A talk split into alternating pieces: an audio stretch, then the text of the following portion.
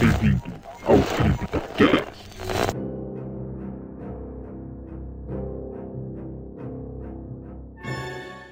Olá novamente, amigos ouvintes do Zona Sombria, e sejam bem-vindos a mais um CryptoCast. Aqui é Fernando Lobo, e assassino bom é assassino que te vê saindo pelo portão sem ter o que fazer. Como assim sem ter o que fazer? É, É, ele tipo, fica te olhando desolado quando ah, você foge do entendi, portão. entendi. é o assassino. Como que é? É um assassino amigo, né? É o assassino que é, é o killer do bem, gente. É o killer do bem. Ah. É isso. Que não foi aquela bruxa que tem inclusive gravado, gente. Tem isso no nosso canal. Tá lá, eu toda felizinha saindo pelo portão e ela me pegou. Nossa. Pois é. triste. Aqui é a Larissa e eu odeio Michael Myers, mas só no Dead by Daylight. Aqui é o Felipe e se o Blight entrar nessa gravação eu vou quitar. Eu sou o Leon e eu saio de Silent Hill, mas Silent Hill não sai de mim. Há Muito controvérsias. bem. Hã?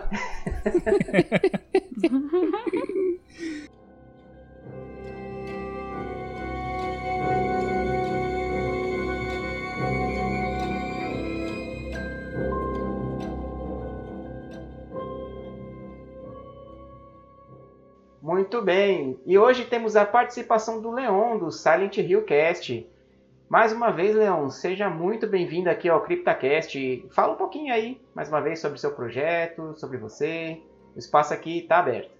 Opa, Fernando, obrigadão aí pelo convite. Mais uma vez estar aí com vocês. Obrigado, pessoal do Zona Sombria, por- pelo convite. E assim, eu prometo que eu não vou falar muito de Silent Hill aqui, tá bom? ah, então, é, para quem não me conhece, eu sou o Leão do canal Universo Silent Hill e a gente também tem um podcast no Spotify, no Google Podcast, que é o Silent Hill Cast, né? A gente tenta fazer uma uma conversa bem descontraída sobre Silent Hill, tem assuntos polêmicos, assuntos de David Lynch, então assim, é, tudo envolvendo Silent Hill, seja dentro do, do próprio universo ou assim referências, filmes e séries que lembram essa série que a gente tanto ama, né? Que, como a Larissa disse, eu tô contribuindo pra gente continuar aí, não é, a mais um CryptoCast sem falar de Silent Hill, sem não falar de Silent Hill. É, mas é isso, gente. É. Obrigadão aí pelo convite. É, e hoje nós não, não vamos falar de Silent Hill, não muito, né, como o Leon falou. Nesse episódio, vamos explorar o mundo sombrio da entidade, os assassinos e sobreviventes de um jogo que faz muito sucesso entre os fãs de terror. Prepare-se, pois hoje vamos falar sobre Dead by Daylight. Você está no CryptaCast.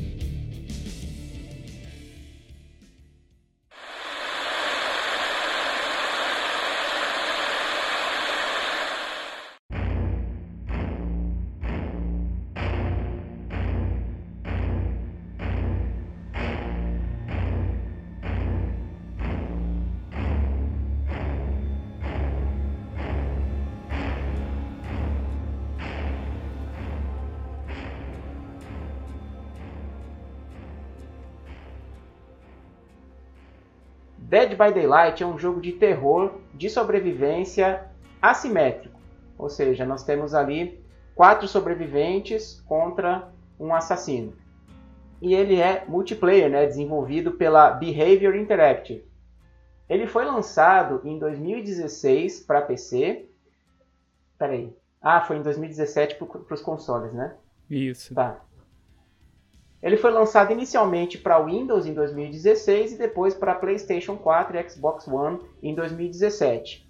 Em 2019 ele saiu para Nintendo Switch e em 2020 saiu também para as plataformas móveis, para Android e iOS. Temos aí uma gama realmente de plataformas onde a gente pode jogar o Dead by Daylight. Então, como a gente falou, ah, e Oi. Fernando, eu queria só te fazer uma correção que você falou que são os jogadores contra o vilão, mas não é não. Contra o killer. É o killer. O killer consegue ser contra quatro pessoas. Tá bom, se me tá bom, vou recomeçar aqui. Não, eu tô zoando. É, é, há controvérsia. Ah, eu vou falar essa frase muito ainda. Então, como a gente falou, o Dead by Daylight ele é um jogo multiplayer. Então, você pode controlar tanto um, um dos quatro sobreviventes quanto o assassino.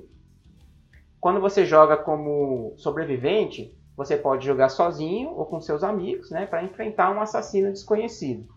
Já como assassino, você pode usar aí alguns poderes únicos de cada um deles para explorar o território, para rastrear, caçar, ferir e sacrificar as vítimas antes que elas tenham a chance de escapar. Mas antes da gente desenvolver mais aqui, eu queria ouvir de vocês as experiências que vocês já tiveram com o jogo. Vai lá, Felipe.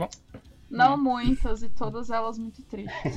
É, Mentira, não. Teve umas que a gente saiu vitorioso, a gente saiu vitorioso e tal. Inclusive tá no nosso canal, vocês podem ver alguns gameplays nossos lá de Dead by Daylight. Então, uh, Dead by Daylight. eu a gente vai falando um por um, né? Que eu acho que é mais. Ou não, tipo. Eu vou falar como, como começou essa história. É, era eu, um pequeno garoto. Mentira. Então, é, faz um ano e pouquinho que eu jogo. E eu, obviamente, tive interesse por dois motivos, né? O primeiro interesse porque tem terror no meio. E o segundo, porque tinha a DLC do Silent Hill. É, Claro. claro.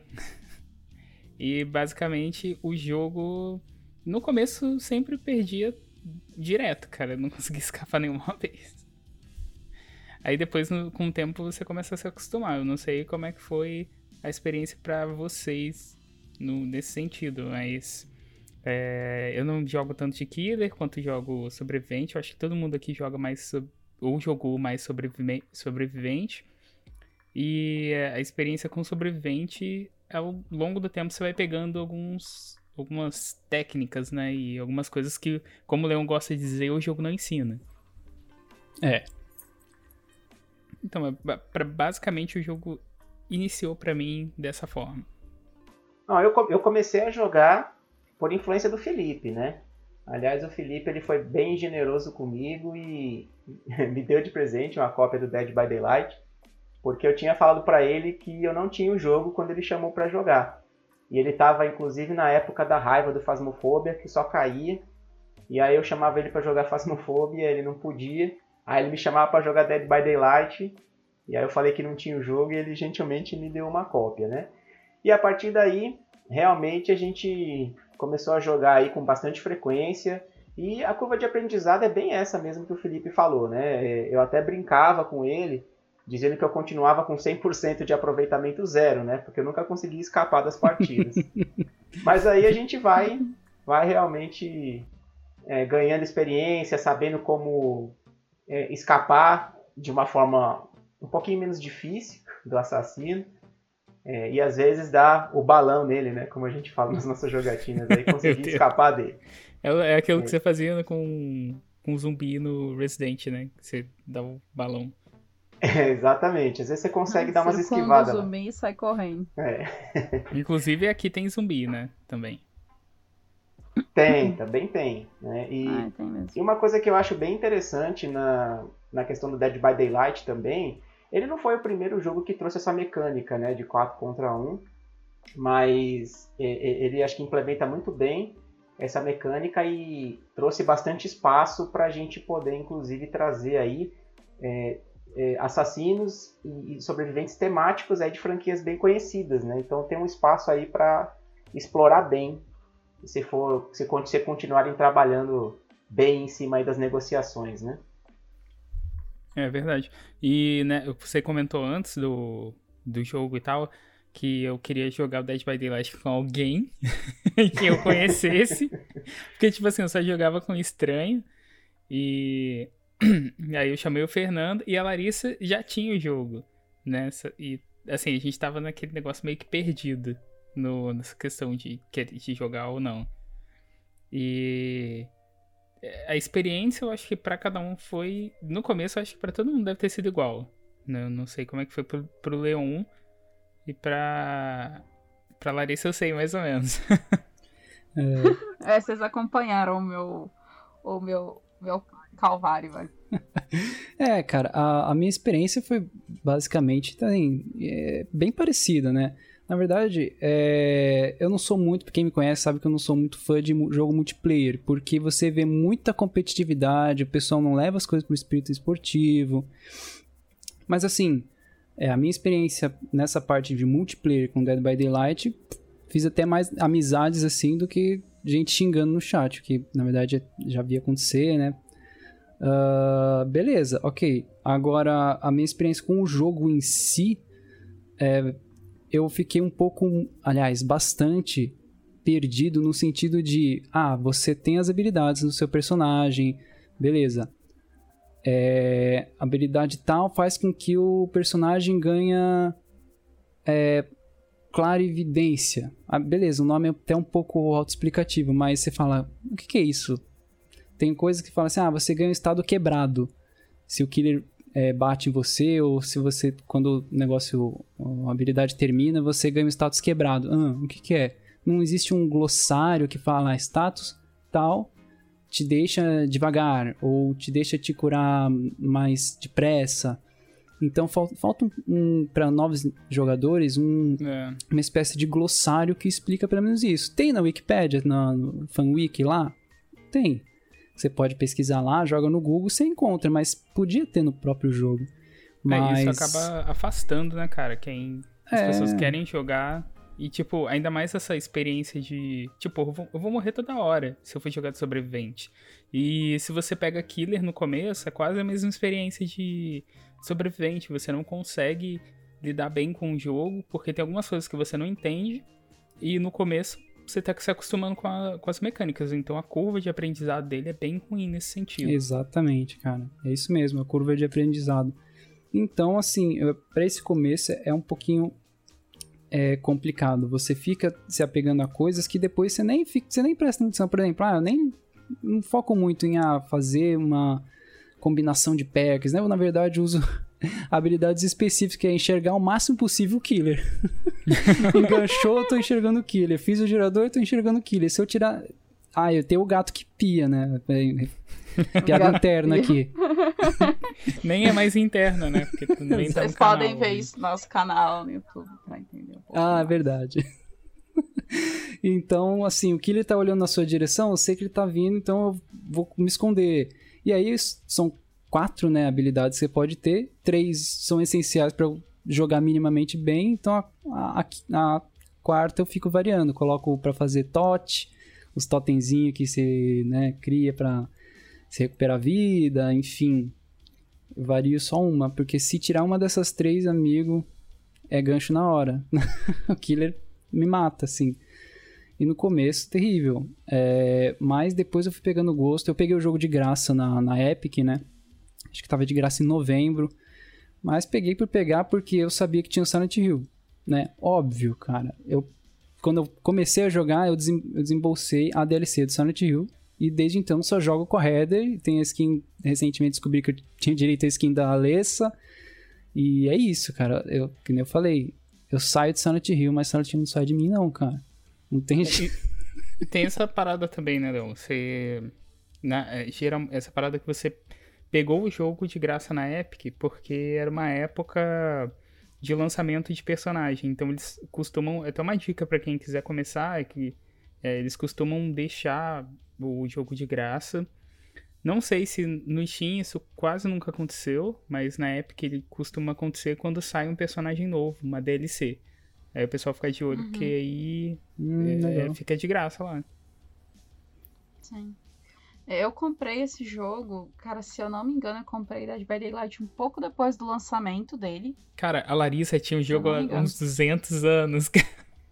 Eu tinha esse jogo há muito, muito, muito tempo mesmo. E eu comprei bundle dele na época. Nossa. Que na época eu tinha comprado pra mim, pros meus irmãos e pro meu ex. eu, Duas a gente- eu palavras comprei aí. pra gente jogar. Parabéns. Parabéns. Faz parte. Eu comprei pra gente jogar. E aí o PC de todo mundo rodava, menos o meu. Cara, E eu fiquei muito puta, porque o jogo, o meu PC nem abria. Ele já, tipo. O computador via e ele já desistia, assim, de tipo, Larissa, isso aqui não roda. Ele já dava tela azul e já, tipo, não vou rodar isso aqui. Então, inclusive, esse era o problema de chamar a Larissa pra jogar. Porque como que eu vou jogar? Tipo assim, eu, já- eu nem sabia que o Fernando não tinha jogo. Não tinha o jogo. A Larissa tinha o jogo, eu sabia que ela tinha. Depois me perguntava por que, que ela não joga.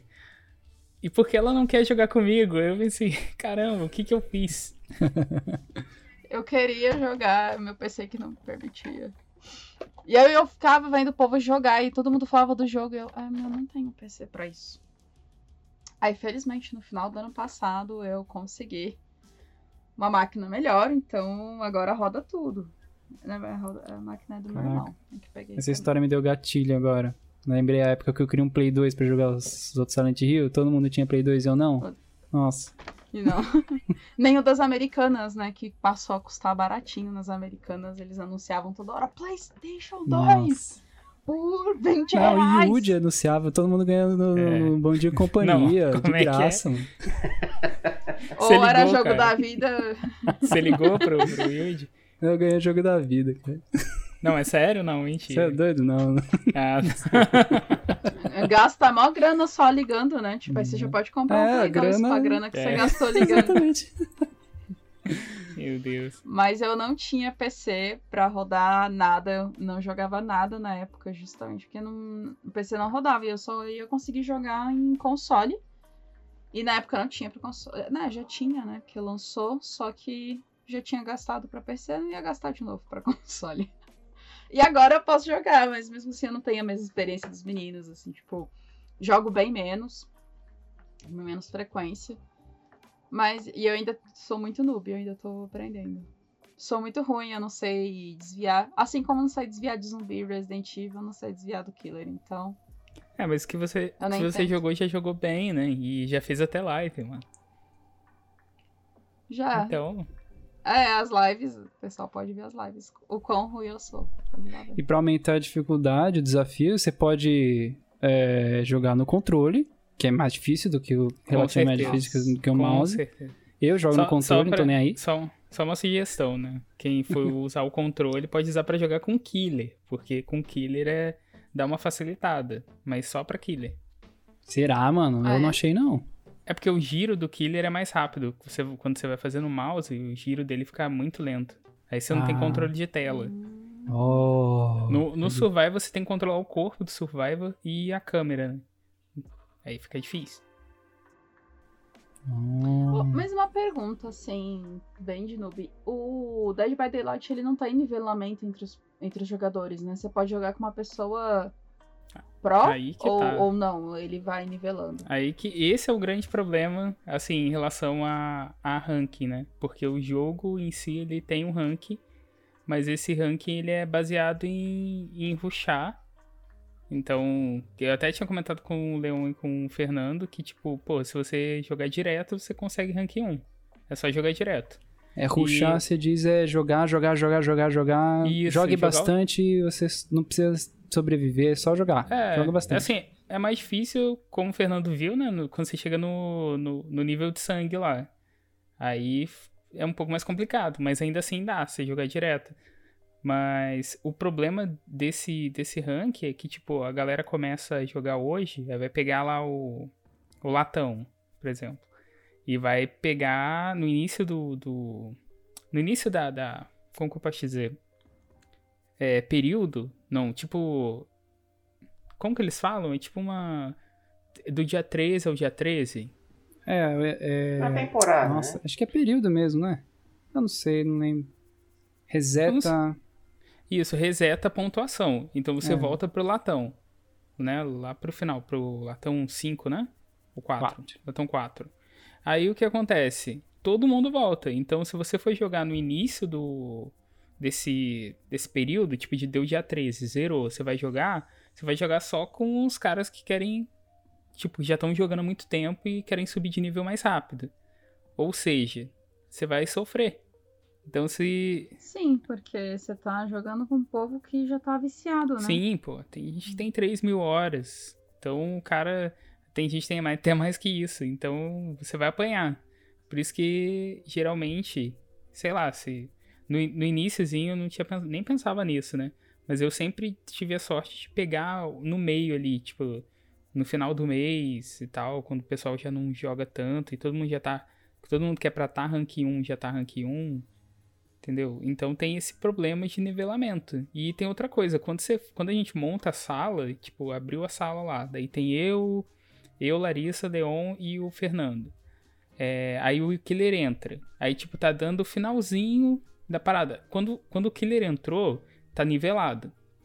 Quando tá dando os últimos segundos lá, os 15 segundos, o killer saiu, é, eles pegam o primeiro killer que aparecer. E aí pode ser um killer sinistro. Entendeu? Tipo, não, eles, eles não têm essa seleção. Eles pegam o primeiro killer que tem lá. Isso pode acontecer com Survival. Se estiver sozinho, ele pode pegar três Survival, aí eles quitam no meio do, da, da procura lá, da busca. Aí, esse é o problema que vai acontecer, que eles vão colocar... Aí não é nenhum problema, né, pra mim, no caso. Vão colocar gente top, talvez, para jogar, que joga bem e tal. E aí fica desnivelado o jogo, não tem como.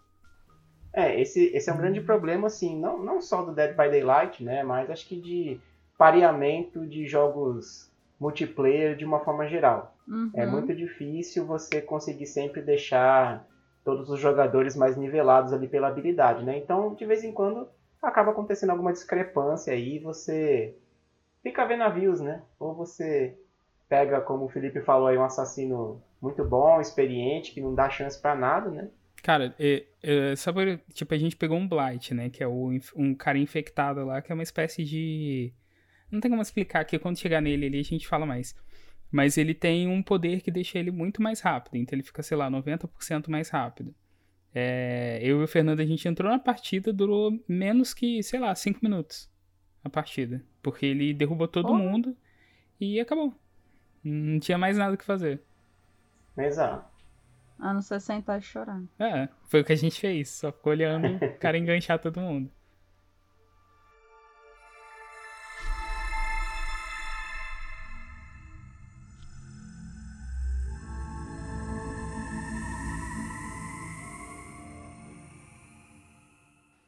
Mas vamos lá. Vamos, vamos começar a falar um pouquinho então sobre a história do jogo, né? Na verdade, não vamos explorar muito a história do jogo, principalmente porque é uma história bastante longa, tem muita coisa para poder acompanhar ali nos arquivos dentro do próprio jogo até, né? É, e uma coisa que a gente vê que é bem legal é que a cada DLC, né, novos assassinos, novos sobreviventes, eles de alguma forma eles estão conectados ali à história do jogo.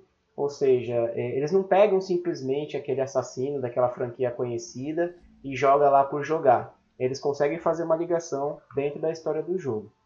Mas como é que funciona aqui né, a história do, do Dead by Daylight?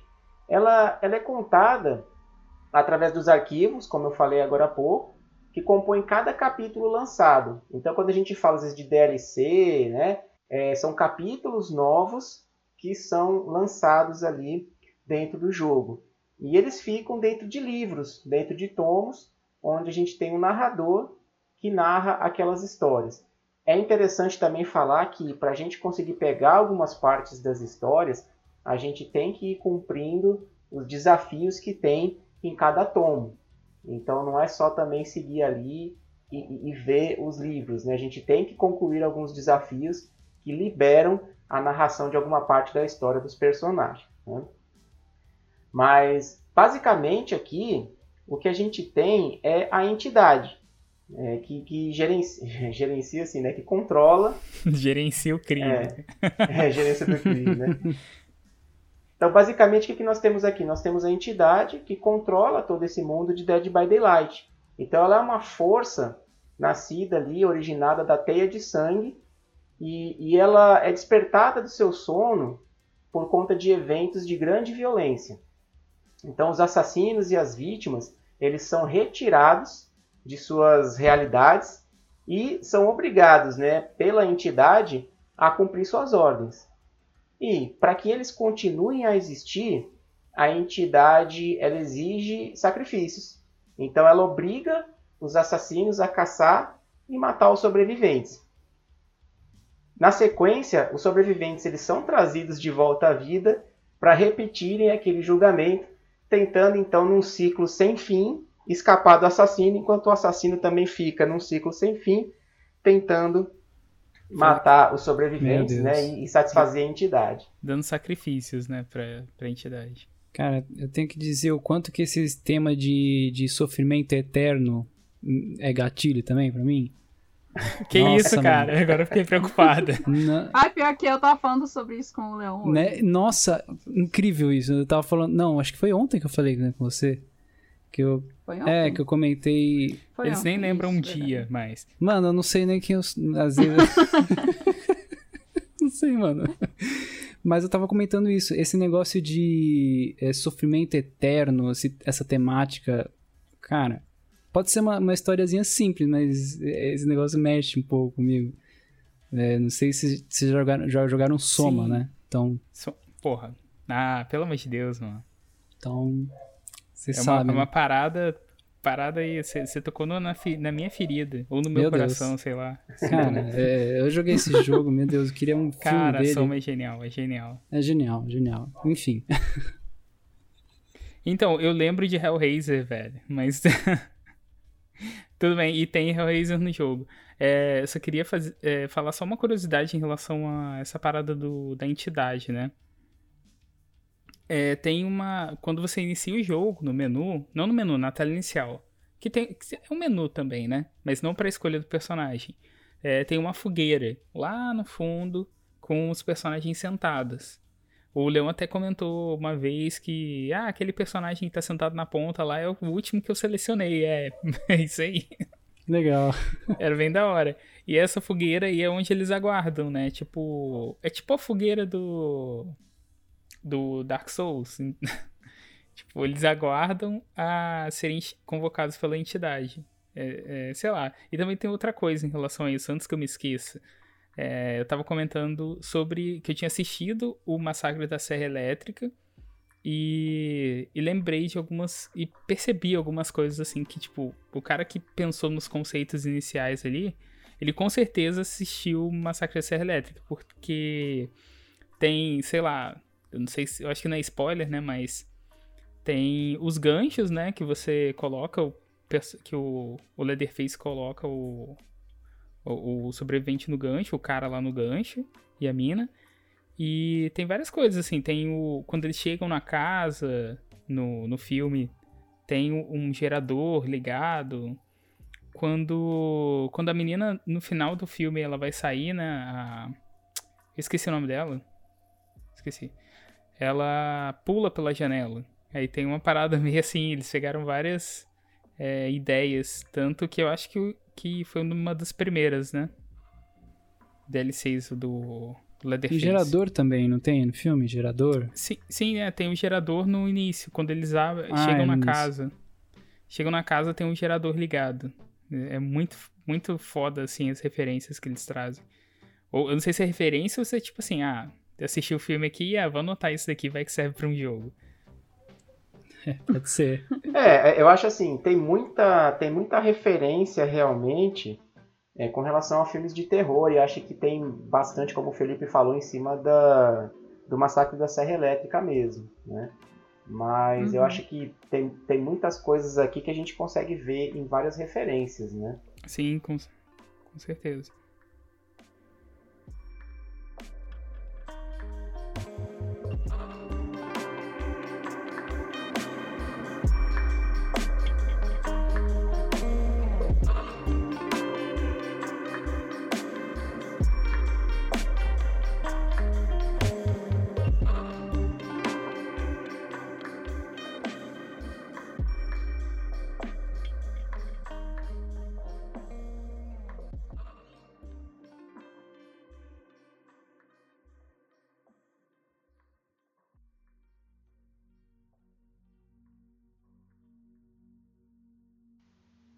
Agora assim, vamos, vamos falar rapidamente, falar um pouquinho da história, claro, bem, bem rápido aqui, né? Sobre a questão da entidade, sobre o julgamento, né? De, de voltar sempre nessa aprovação. É, só isso já dá para ver que acaba, de uma certa forma, cabendo aí várias realidades. Então é isso que a gente tem dentro do jogo.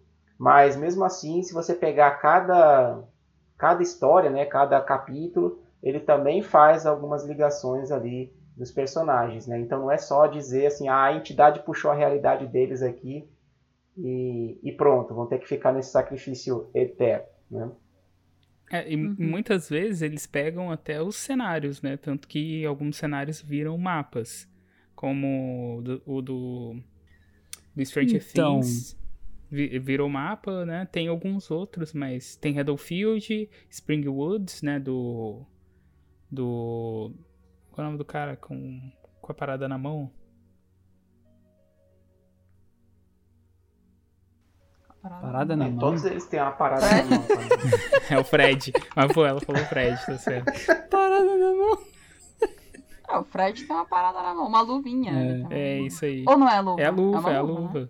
E, e no, ah, tá. o legal do mapa. Ah, depois a gente fala disso daí, mas pode continuar aí, Fê. É, quando a gente chegar no mapa, eu quero comentar uma coisa que me lembrou aqui, mas enfim, vamos continuar. Silent Hill, você lembra disso? Não, não, outra coisa. É, é claro. Mas é, foi um bom palpite. Então vamos, vamos, vamos falar agora da, da mecânica básica do jogo. Como a gente falou, um jogo multiplayer, né? Assassino contra quatro sobreviventes. E nessa rodada de sobrevivência, o que, que acontece? Então, o objetivo do assassino é justamente sacrificar os quatro sobreviventes. E o objetivo de cada um dos sobreviventes é justamente você conseguir escapar daquele mapa, daquele reino, ou da provação. Né? É, e como é que isso funciona então? É, a mecânica para os sobreviventes é para que eles possam fugir do mapa, eles precisam abrir o portão de saída. Só que para poder abrir o portão de saída, eles precisam consertar um número correto, né, um número de geradores, para é, levar energia para aquele portão e o portão ser aberto. Então a mecânica do jogo basicamente é essa, né? Os sobreviventes, eles começam o jogo tendo que consertar os geradores, e enquanto o assassino tem que procurar os sobreviventes, impedir que eles consigam consertar os geradores e acertar os sobreviventes e fazer então o sacrifício. Né? Então, como é, que, como é que funciona também esse sacrifício? Né? O, o assassino, quando persegue um sobrevivente, é, ele tem que, numa situação normal, padrão do jogo, tem que acertar o sobrevivente duas vezes para que ele caia. E a partir do momento em que ele está caído, se arrastando no chão, o assassino pega aquele sobrevivente no ombro e carrega até um gancho, que foi o gancho que o Felipe comentou agora há pouco. Se o assassino conseguir enganchar o sobrevivente três vezes, ou duas, se ele ficar muito tempo preso no gancho ali, o, então o, aquele sobrevivente ele é sacrificado para a entidade. Então a gente tem essa mecânica, o assassino tentando achar os sobreviventes, tentando derrubar os sobreviventes e colocar no gancho para sacrificar para a entidade, e os sobreviventes então tentando consertar os geradores para levar energia para o portão e conseguir então abrir o portão e escapar. É, e tem outra coisa, só um detalhezinho aí para complementar. Se você tiver em um estado de ferido, eu não lembro se é só em estado de ferido, mas tem umas variações, né? É, você pode ser pego fazendo alguma atividade. Tipo, eu tô tentando salvar um colega, né? Que, como o Fernando disse, o objetivo do, do assassino é enganchar, ele engancha e um, um dos sobreviventes soltos, né? Correndo ali, eles podem é, salvar esse, esse amigo. Um amigo. E nesse momento em que ele salva, é, o ele, o assassino pode vir, pegar o, o, o sobrevivente e enganchar o sobrevivente e vai anular o salvamento. Assim como ele pode estar tá consertando um gerador e o assassino pode aparecer e pegar ele direto do, do, do gerador. Então ele necessariamente não precisa dar o hit. Ele pra, não precisa ferir, né? Ele vai pegar e colocar direto no gancho. Ah, agora entendi. Porque antes eu tava no gerador e o cara simplesmente pegou no colo. Ah, então é porque eu tava machucado, né? É, muito provavelmente. Ou ele ah, tinha alguma perk que fazia isso. Mas tem aquela questão, tem outros ganchos, né? Tem uns ganchos especiais, tem uma porrada de variação dependendo do que o assassino tá usando. E tem os ganchos que sempre vão ter no, no jogo, né? Em qualquer partida, que são os ganchos do, do basement.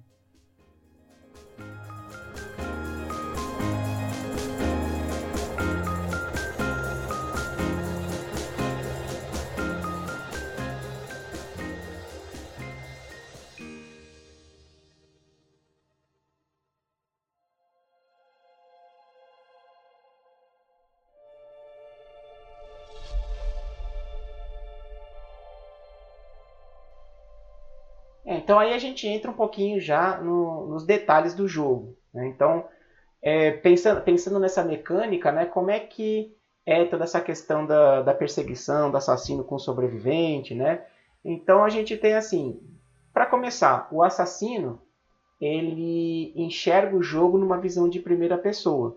Os sobreviventes enxergam o jogo numa visão de terceira pessoa, o que é, é mais fácil para o sobrevivente é, tentar achar algumas saídas ali e escapar do assassino. Em contrapartida, o assassino ele é sempre mais rápido que o sobrevivente. Então, se o, o sobrevivente não conseguir é, fazer algum caminho que perca né, de vista, aí, que o assassino perca o sobrevivente de vista, com certeza o assassino vai conseguir chegar no sobrevivente e vai conseguir atingir ele. Uma Isso. das coisas que ajuda o sobrevivente a saber se o, se o assassino está chegando perto é o que a gente chama dentro do jogo de raio de terror, que na verdade é um batimento cardíaco. Então, se você começa a ouvir um batimento cardíaco dentro do jogo e ele vai ficando cada vez mais alto e mais intenso, significa que o assassino está chegando perto de você. Então é hora de você tentar se esconder, tentar fugir, né? tentar parar o que você está fazendo ali para conseguir escapar da perseguição do, do assassino. É, a Como de. Ah, como É, de- isso que eu ia falar agora. Porque a gente tem dois personagens, e tá vendo o terceiro, que não tem raio de terror. Então, eles podem andar. Não, não é que não tenham, né? Eles podem desativar o raio de terror. Que no caso é o. É o Michael Myers. Michael Myers, é, que a Larissa gosta. Uhum. É, e o Ghostface. O Michael Myers, ele já tem. Ele, o raio de terror dele já é nulo, né? Mal. E o, Já é ruim. É, ele já é ruim. Tanto que ele tem os três estados de maldade. Mas isso é uma parada específica. É, e o Ghostface ele pode desativar esse, esse modo e pode ser revelado. Então, tipo assim, se um, alguém tiver. Sobrevivente tá lá e viu o Ghostface lá na espreita, porque ele tá tentando carregar um poder dele. Aí ele pode revelar e o, o raio de terror começa a. aquele que tá sendo o alvo do Ghostface, porque ele tem um poder especial lá, é, ele ele começa a ouvir o Ghostface. Então ele vai saber, pô, tem um, o assassino tá aqui perto. Então esses dois não tem raio de terror ou pode desativar o raio de terror. Isso, e aí, e aí que a gente começa a falar um pouco assim da, da diversificação do jogo, né? Porque a gente, como a gente falou, a gente tem vários personagens assassinos e tem vários personagens de sobreviventes. E o interessante é que cada assassino, cada sobrevivente tem as suas vantagens únicas que ajudam, né? Se, se você for, for o assassino, vão te ajudar a, a enfrentar e perseguir os sobreviventes ali. E os sobreviventes também, eles vão ter alguma vantagem única ali que ajuda a fugir ou a se esconder do, do assassino. E aí a gente traz aí várias mecânicas diferentes, né? Assim como o Felipe e a Larissa já falaram aí, é, o raio de terror mostra o, o quão próximo o assassino está do sobrevivente. Mas alguns personagens têm uma vantagem única que elimina esse raio de terror. Então você precisa ficar mais atento porque pode ser que o assassino já esteja do seu lado e o raio de terror não esteja é, funcionando ali, né? não esteja aberto. Claro, você também tem, por outro lado, algumas vantagens únicas dos sobreviventes que te ajudam a saber se o assassino está chegando ou não.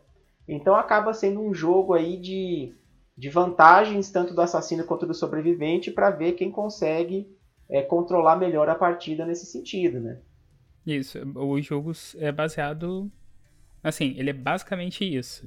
Só que tem todas as variações, né? Do, de, de um pro outro. E tem a questão também dos, dos sobreviventes, eles terem a. Eles podem herdar uma habilidade do outro. Então, por exemplo, Você tem personagens que têm três habilidades nativas e ele pode é, fornecer essa habilidade depois de um determinado nível é, para outro jogador, para outro personagem. Mas aí dá um trabalhinho, né? Mas tem como fazer isso. Então não é que seja exclusiva dele, né? Ele pode em algum momento ceder, mas os killers realmente ele é, é fechado. É, é, cada um tem um poder específico. É, então a gente tem bastante variedade de jogos quando, quando isso acontece, né? E, e às vezes a gente até fica com raiva quando a gente vê um assassino ali com a vantagem que a gente chama de no edge, né? Por exemplo, ninguém escapa da morte, que muda, muda a jogabilidade, né? Por exemplo, nesse caso aí, a gente falou que o assassino tem que acertar o sobrevivente duas vezes para derrubar ele. Quem está com essa vantagem, por exemplo, ninguém escapa da morte, ou algumas outras vantagens também que existem para os assassinos, ele consegue derrubar o, o sobrevivente com um golpe só. Então a mecânica do jogo muda bastante. Você tem que ficar mais esperto, tem que na verdade se esconder mais do que tentar escapar. Então a gente consegue ter aí, vamos dizer, de uma forma bem rasa aqui, claro, né? Mas você consegue ter assim partidas únicas jogando várias e várias vezes, né? Uhum. Sim, com certeza. Ainda mais quando você joga com pessoas online, assim, tipo. Que vão entrar pessoas com experiências diferentes, como a gente comentou no começo, mas também vão entrar pessoas que têm preferência em killers ou sobreviventes diferentes, né? Então, você sempre vai. É, nenhuma partida é igual a outra, né? Então, isso que é. Acho que essa é a melhor parte do. Dead by Daylight, no caso. E também, né, é, complementando, é, tem essa questão de jogar com outros e jogar com quem você. Muita gente faz isso, que é formar grupos e jogar em partidas fechadas ou formar grupos de sobreviventes para jogar contra um killer aleatório. E aí você pode chamada, fazer uma chamada e que a gente chama de SWF, para que você isso aí, você tipo cria uma equipezinha para tentar controlar o mapa, né? O que você é que é muito mais difícil quando você tá jogando sozinho. Uhum.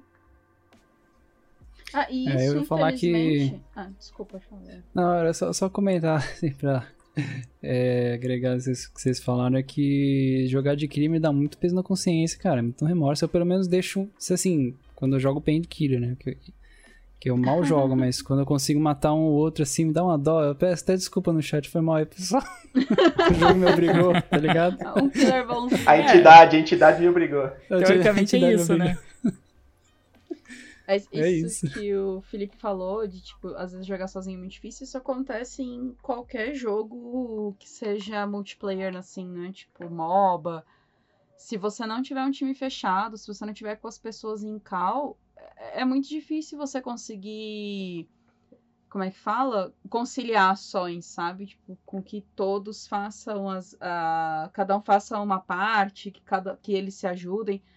Isso é muito difícil, ainda mais porque você tá vendo só a sua parte, você tá vendo só a parte do mapa, você não tá tendo a visão do mapa como um todo, né? Então, Sim. acho que não só o Dead by Daylight, mas vários jogos, né? Infelizmente. Se tiver sozinho, É, eu não vou nem muita falar em sorte. No caso do Dead by Daylight, é, assim, o que eu recomendo é que a pessoa jogue sozinha, pelo menos no início, porque é uma parada, é, é legal jogar assim com, com galera, mas jogar sozinho te dá meio que uma experiência por conta da, da dificuldade, porque você vai ter que se virar em alguns momentos, né? Tipo, você vai ter que fazer um controle visual do que, dos recursos que você tem. É que nem tipo o Leão fala do gatinho lá e da. Do gatinho, né? Do, da, daquele de enxergar pallet também. Ah, é, Tipo- eu usava esse também. É, tem uma que você. Aí a gente vai entrar, né, naquela parte de composição de mapa. Né? Tipo, o que, que tem no mapa? Por exemplo, eu entrei no mapa agora, eu tenho uma porrada de coisa aqui para poder fazer. E tem as pallets, tem o- os obstáculos que você pode criar pro assassino. É, es- esses obstáculos, eles ficam, tipo, eles não ficam brilhando para você usar, eles estão ali no meio do cenário. Então você, com o tempo você identifica, mas no início vai ser um pouco mais difícil. Então, se você tiver com uma perk que te ajuda a saber, você vai se acostumar a usar a perk. Mas sem ela, você pode ir de boa, assim. sofrendo, e aí depois você se acostuma a identificar as pallets, sem precisar da perk. Né? Então cria-se meio que uma dependência de você jogar junto com, com outras pessoas. E aí jogando sozinho você pega essa. começa a entender o mapa melhor. E na verdade, assim, a gente tem dois momentos de comunicação no jogo. Comunicação que eu digo é as pessoas poderem conversar, é, no caso por chat, né? Porque na verdade, assim, se você for ver, é, ele falou do, do SWF, né? Sobreviva com amigos. Quando você entra numa call no Discord, é, acaba sendo uma vantagem muito grande para os sobreviventes, porque eles estão conversando ali e o assassino está sozinho. Né? Ele continua sozinho. Então o assassino está sempre sozinho. Já os sobreviventes, é, se, se vocês estiverem todos juntos conversando, por exemplo, no Discord, eles conseguem saber às vezes, ó, ah, o assassino está vindo para cá, ele foi para lá, então é, acaba tendo uma vantagem para os sobreviventes nesse caso. Claro que essa, essa vantagem não se traduz automaticamente aí para uma vitória, né? Às vezes a gente está todo mundo conversando, os quatro, na sala jogando ali, conversando, e mesmo assim todo mundo morre. Mas acaba sendo uma vantagem para os sobreviventes nesse caso. Agora, se a gente pegar a mecânica dentro do jogo em si, então a gente tem assim dois momentos em que as pessoas podem conversar. O primeiro momento é quando a, o grupo está formado para começar o jogo, que tem o chat, e nesse momento o chat é, é só dos sobreviventes, então o assassino não pode conversar com os sobreviventes pelo chat. Senão já dava desculpa logo momento... no começo. É. e o segundo momento é quando acaba realmente a partida. Que aí você também tem um espaço de chat onde aí todo mundo consegue conversar. Aí o assassino também consegue colocar mensagens ali, né? Xingar você, você xingar o assassino, né? Dar GG se ganhou e matou todo mundo. É, se matou todo mundo da GG, senão ele fica quieto. É, então assim, e fora isso, dentro do próprio jogo, né? Você tem ali algumas ações que, que podem ser utilizadas se você não está conversando com alguém é, por fora do jogo. Né? Então, algumas sinalizações, por exemplo, o sobrevivente pode apontar para um lado, pode chamar o outro sobrevivente para próximo. Né? Algumas outras coisas que são usadas também, por exemplo, a lanterna, né? às vezes a pessoa fica piscando a lanterna para chamar a atenção de, de outro sobrevivente. E aí acabam sendo algumas alternativas ou artimanhas aí dos sobreviventes para conseguir se comunicar dentro do jogo. Né? Ah. Mas eu acho esse ponto bem legal, é, é, esses pontos de comunicação aí antes da partida, só os sobreviventes, e depois que acabou a partida, o assassino também participa. É o que, o que eu ia falar para complementar. O, e eu descobri que é, aquele. Eu não sei se é um não, é uma perk mesmo. É, que é uma vantagem, né? Você usa para que você usa para criar uma luz, que é tipo um, um, um, um faixa de luz que desce do céu, assim, brilhante e amarelo. Não sei se vocês já viram essa. Sim, para mostrar uma localização, né? Isso, geralmente o pessoal usa para marcar geradores que estão em progresso. Entendeu? Tipo, eu consigo ver e o grupo todo vai saber que tem um gerador em progresso. Ele vai lá e, e continua dando sequência nele. Né? Porque o gerador tem que ser completado e ele vai ficar ligado ali para o que ele já não vai poder ter, já não vai querer, mas não vai ter mais interesse. Então a, a perk, descobri que essa perk faz essa, é, a utilidade em si dela também é para isso. Ah, muito bom.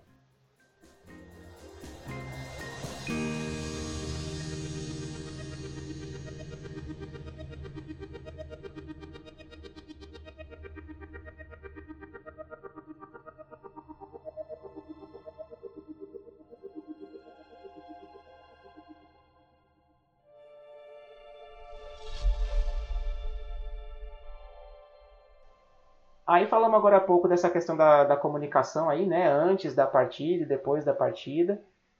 E essa comunicação é importante até para, para a preparação.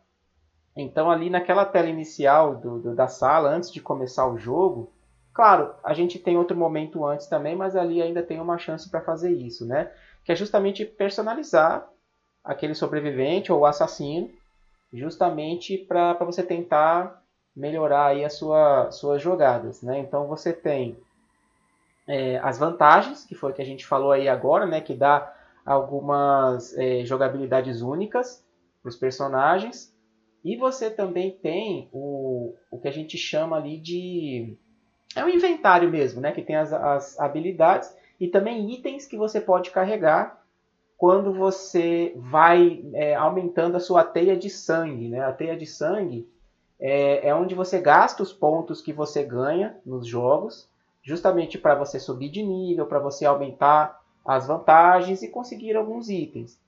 Então, nessa tela de inventário é onde você seleciona as vantagens que você quer usar naquela partida e também os diversos itens que você vai conseguindo ao avançar nessa teia de sangue. Então, além das vantagens, você também consegue personalizar o seu jogo com itens para tentar fazer, né, consertar um gerador mais rápido ou curar alguém mais rápido usando um kit médico, né? E, e a gente tem uma variedade aí de é, complementos para esses itens também que mudam um pouco a jogabilidade. Isso, tirando o espaço para oferenda também que tem no, no inventário, que elas são é, como posso dizer, é, são oferendas que você dá para a entidade para que ela mude alguma condição do jogo. Né? Por exemplo, criar uma névoa negra que vai dificultar a visão do, do killer. É, o próprio. Há controvérsias. Há controvérsias. o, o próprio. Caramba. Ih, deu branco agora, peraí. Não, o próprio uh, é bônus, né? Você tem várias oferendas de bônus. Você tem oferendas para que é, é, é, é para definir mapa. Por exemplo, eu quero um mapa X. Ah, eu quero o mapa do Silent Hill. Aí eu tenho a oferenda do mapa de Silent Hill que eu coloco lá para queimar e todo mundo vai pro mapa de Silent Hill. Mas é sempre uma certeza quando você usa a oferenda ou pode ser que alguém Hum. também use uma de mapa? Então, aumenta as chances. Então, ah, tá, tipo assim. é, é. tipo, Mas, tipo assim, se todo mundo colocar oferenda de ir pra algum lugar, é, muito provavelmente o jogo vai escolher um dos locais, uhum. entendeu? Tipo, mas a maioria, mas tem muitas outras oferendas, principalmente bônus de eventos específicos. Então, tipo, eu coloquei uma oferenda, tem oferenda que anula a oferenda, inclusive. Então, né? E tem alguns feitiços também que podem ser ativados por oferenda.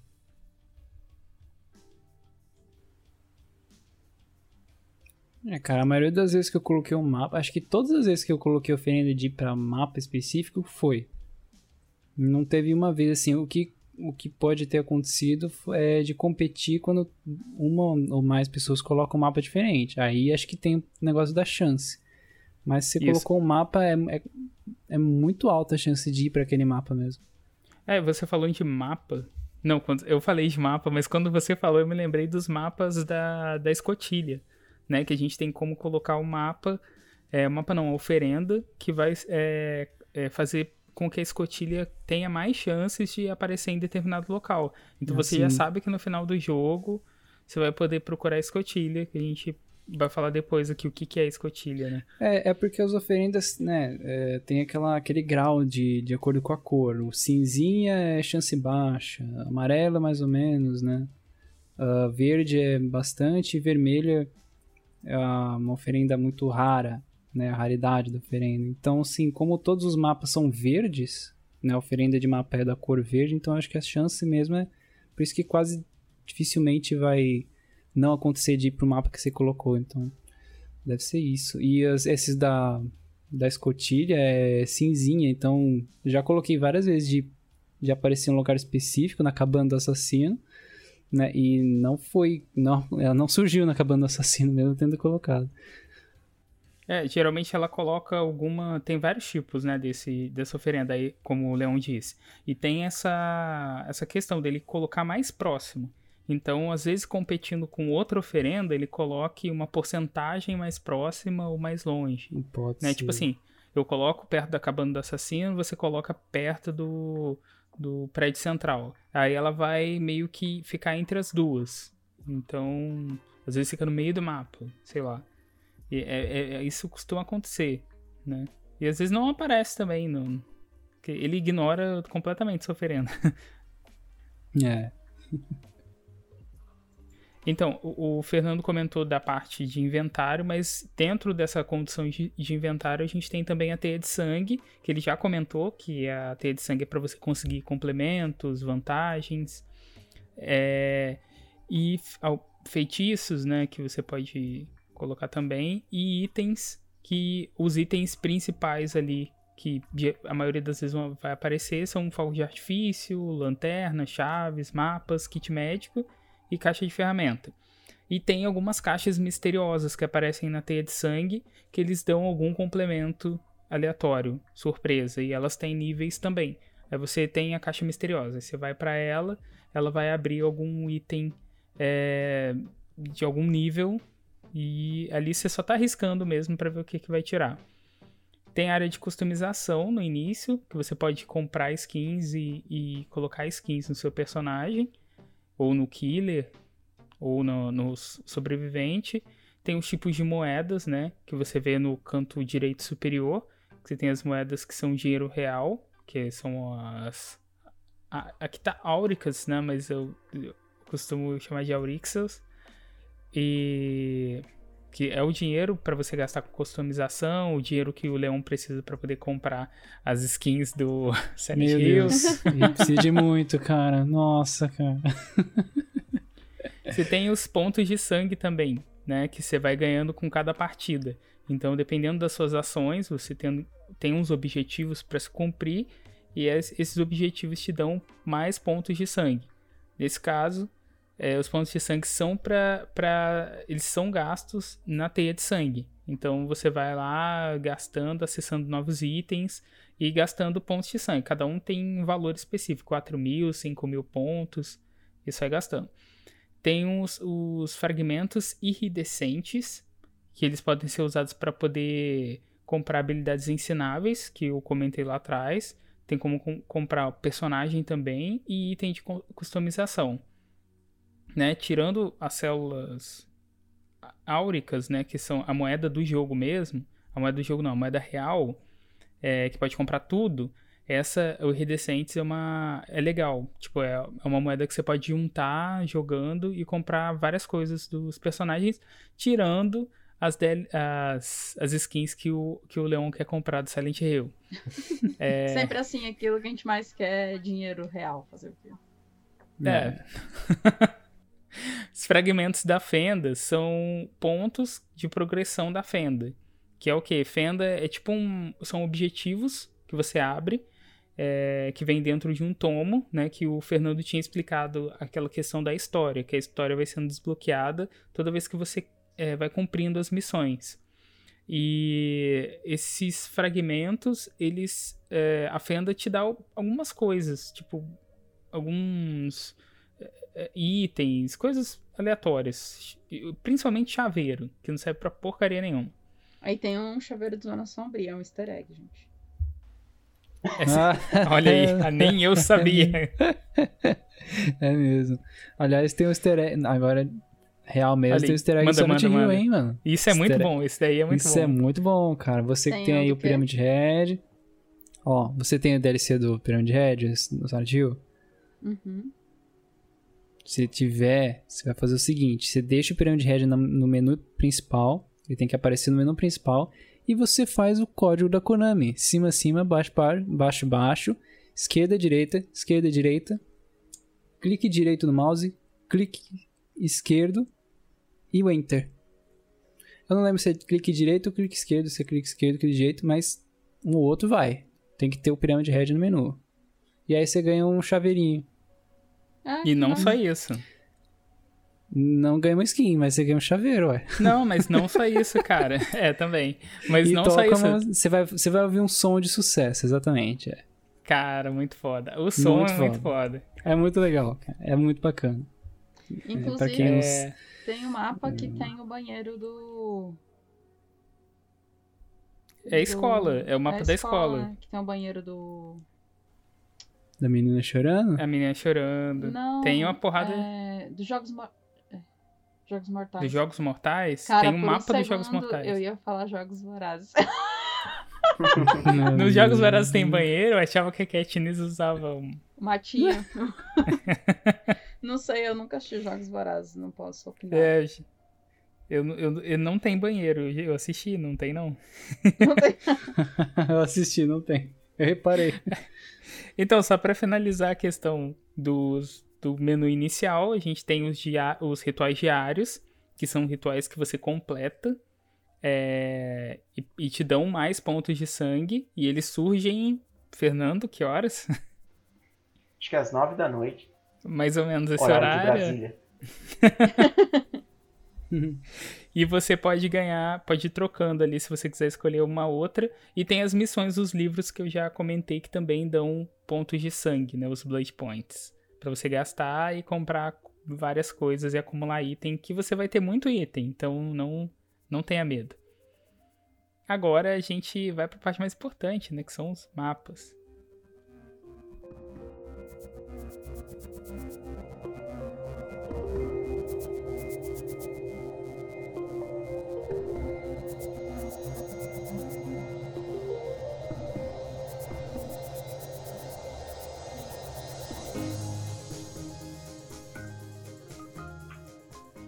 Então vamos lá, a gente falou muito da questão aí do assassino perseguir sobreviventes, né? Sobrevivente escapar aí do assassino e das artimanhas aí que os sobreviventes, por exemplo, têm para conseguir escapar. né? Então como é que funciona a composição dos mapas dentro do jogo? A gente tem aí é, janelas e pallets que elas são usadas ali para atrapalhar o assassino durante a perseguição. Então, por exemplo, se você está escapando do assassino conseguir pular uma janela rapidamente ali, você consegue ganhar um pouco de vantagem. Por quê?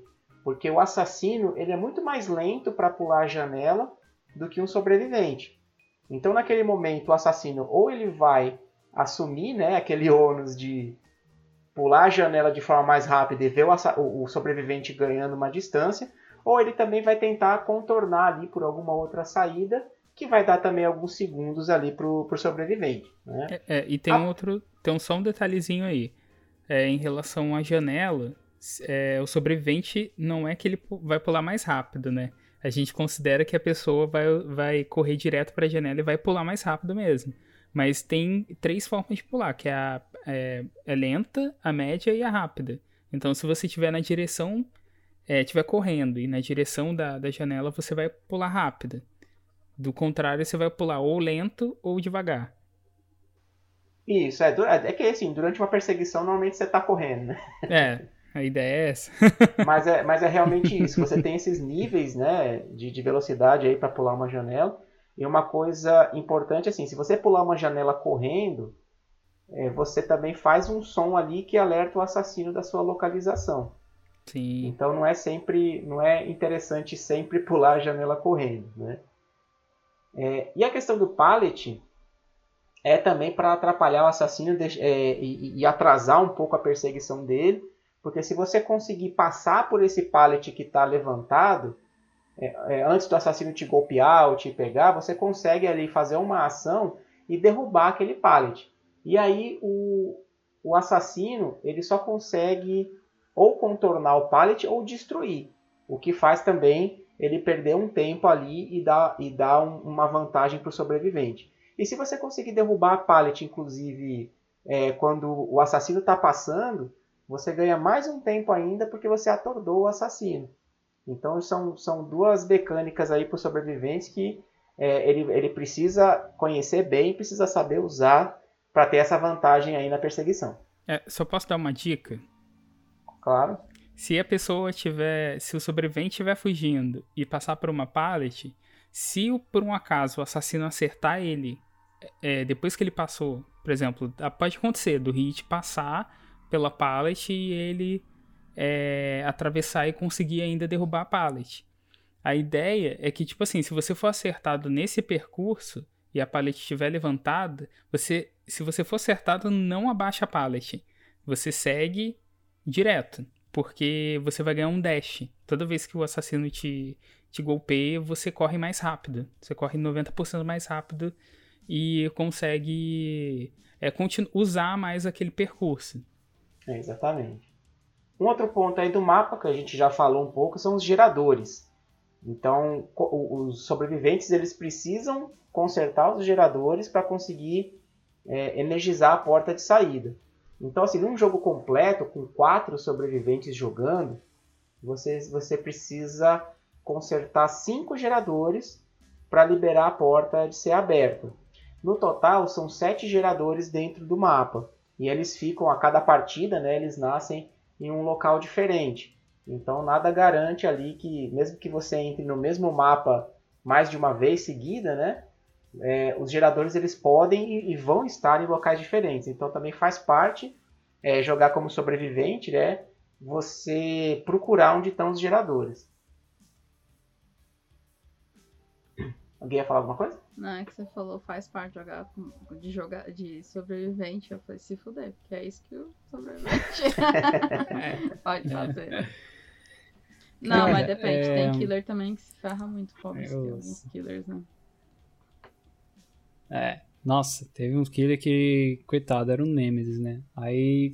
Olha que engraçado. Tava eu jogando de Alessa aí um, uma, uma amiga jogando de Lisa, aí uma terceira pessoa que tava lá um random, né, uma pessoa aleatória, viu que tava todo mundo Silent Hill, colocou o James, e aí o killer era um Nemesis, mano, aí tipo, coitado, o cara quitou, o killer quitou, porque um cegou, eu, o cara é, ia enganchar a pessoa, e aí eu tirei, né, sabotei o gancho, que dá pra você fazer isso também, né, tem os acessórios para fazer o girador mais rápido, você consegue sabotar o gancho. Sabotei o gancho, ele não conseguiu enganchar, Cara, eu acho que ele foi tão humilhado que, tipo, a Team Silent, tá ligado? Pô, culachou o Nemesis. Aí ele desconectou e não tem como jogar sem killer, então não escapou. Então foi muito cara. engraçado, cara. Foi muito engraçado. Maldade, mano. Tá vendo? É, tipo, eu fiquei Coitadinho. com dó, claro. Mas assim, foi legal porque um Team Silent, cara. É, cara, ele tinha que estar de pirâmide, pô. Se eu fosse Talvez um boba, ele eu tivesse xingar, mais vantagem se ele tivesse de pirâmide. Né, eu... O bônus da franquia, entendeu? Tipo... É. Vocês iam deixar ele até ganhar se ele tivesse pirâmide. É, é, mais ou menos, mais ou menos.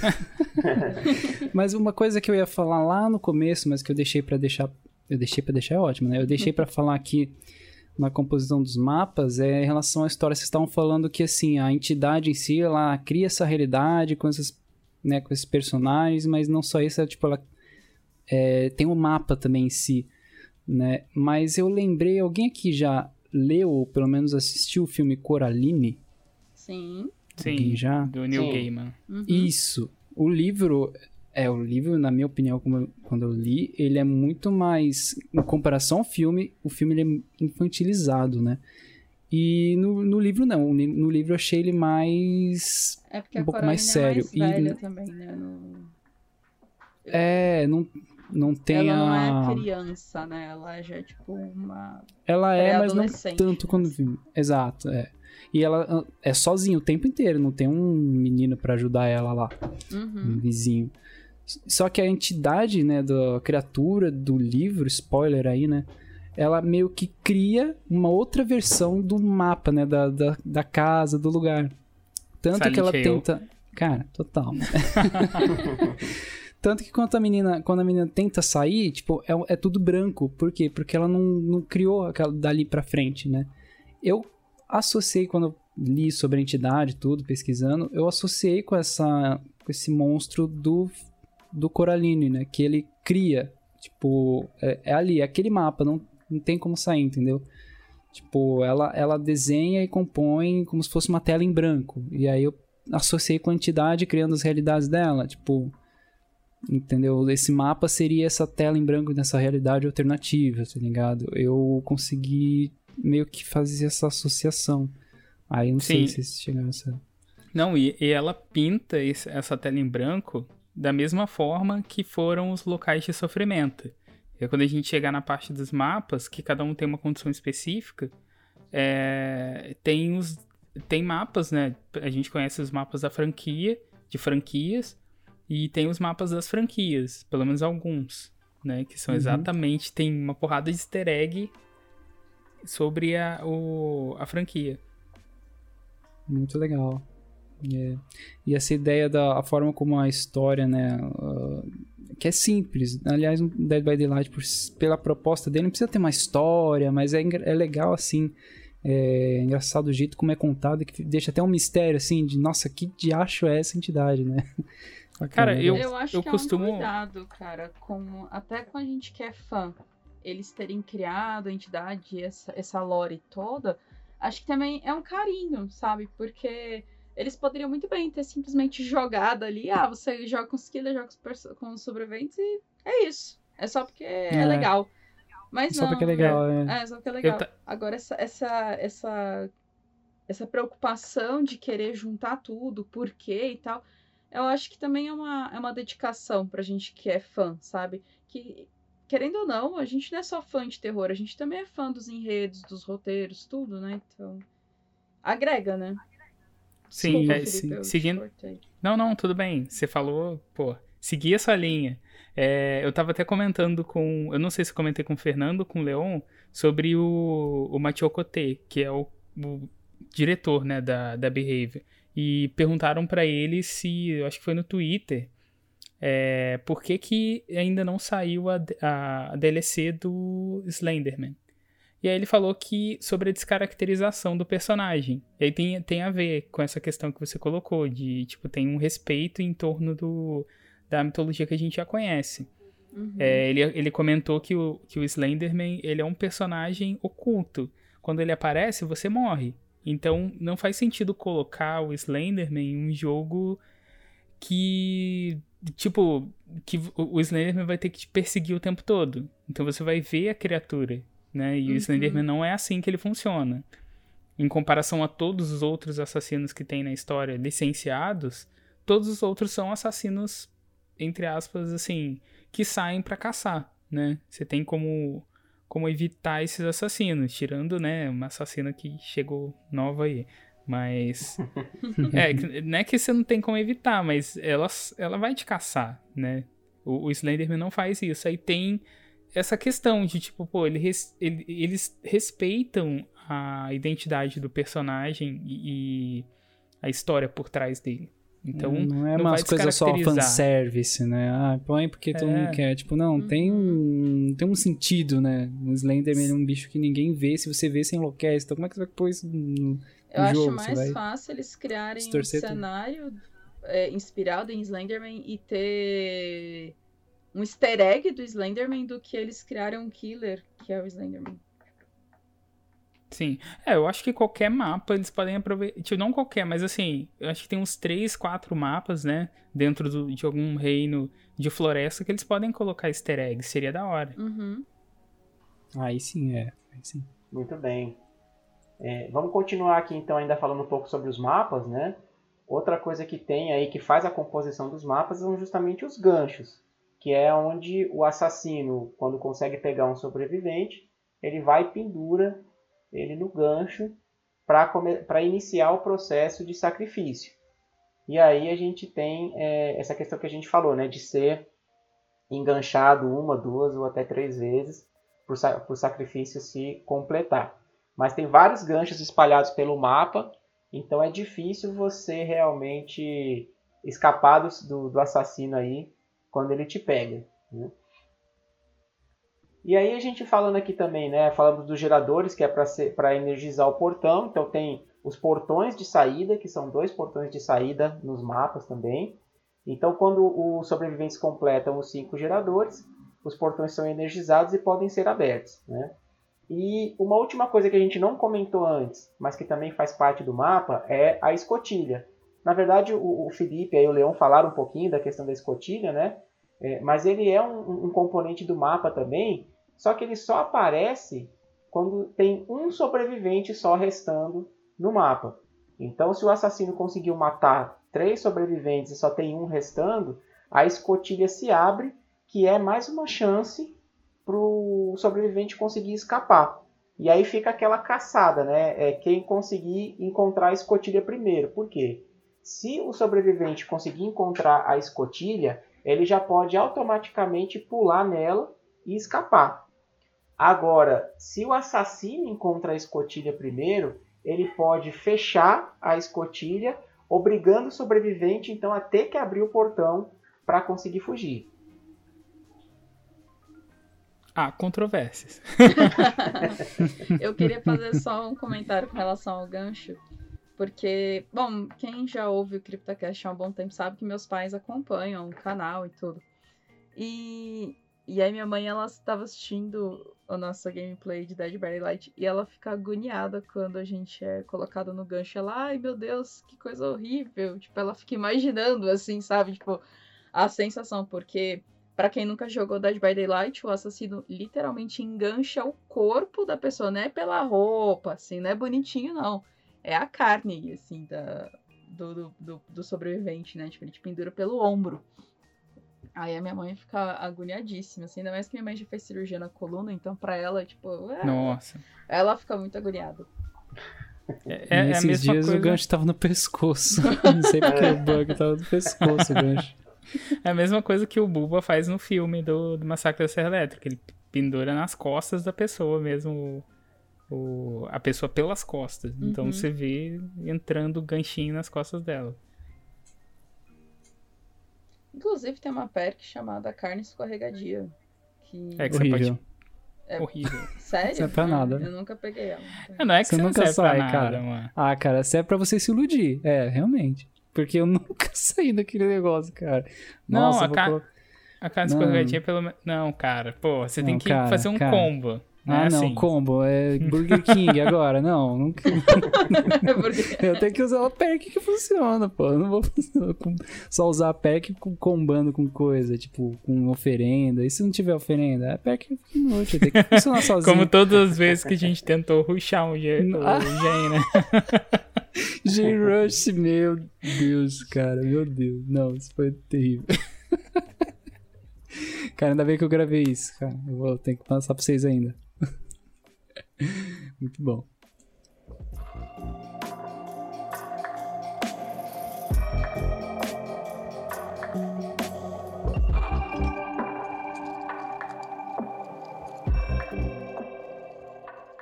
Muito bem, então vamos falar um pouquinho dos assassinos agora, que a gente vem- tem falado bastante assim, né, que cada personagem aqui tem as suas habilidades únicas que muda a forma de se jogar, né? Então cada partida é única. Então assim, dependendo do assassino que for escolhido, a gente tem uma forma de jogo diferente. Então, por exemplo, a gente tem ali o caçador, né, o trapper, que ele tem como habilidade ali, como um poder, colocar aquelas armadilhas de urso no chão. Então, o sobrevivente ele tem que ficar bastante atento para não pisar numa delas e ficar preso ali. Que aí tem que ficar tendo aquela chance de conseguir escapar da armadilha de urso ou ser salvo por algum outro sobrevivente. E o, o assassino é, vai se aproximando sem ter chance de você escapar. há Sim, foi uma situação. A controvérsia. Porque às vezes o próprio killer fica preso na armadilha, tipo.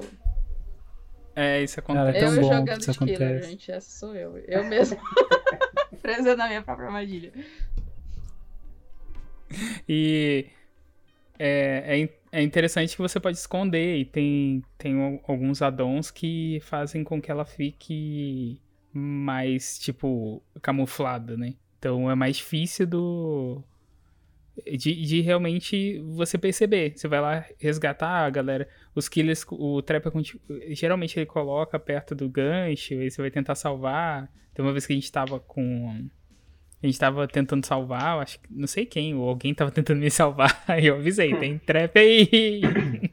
Nossa. É, não pisa aí, não pisa aí, não pisa Cara, aí. e eu, pá, tô pisei na trap, aí você tenta sair, tenta sair, e uma hora vai, né? Uma hora dá certo, você sai. Aí passa É. um minuto, pá, de novo, outra trap, não, relaxa, É. gente, você é mais cuidadoso. Pá, a terceira vez. Mano, Mas assim, o- trapper, cara. o Trapper, eu acho que ele tem um, um probleminha que, tipo. É, geralmente os outros, eles começam já metendo pau, né? Tirando o Michael Myers e o Ghostface. Mas, e, o Trapper também. O Trapper tem que montar o cerco dele, né? Ele tem que ir colocando armadilha. E ele perde um tempo. E, pô, você já tá no meio do gerador já quando ele coloca. Quando ele termina de colocar as armadilhas. Acho que ele tem uma certa, uma certa desvantagem.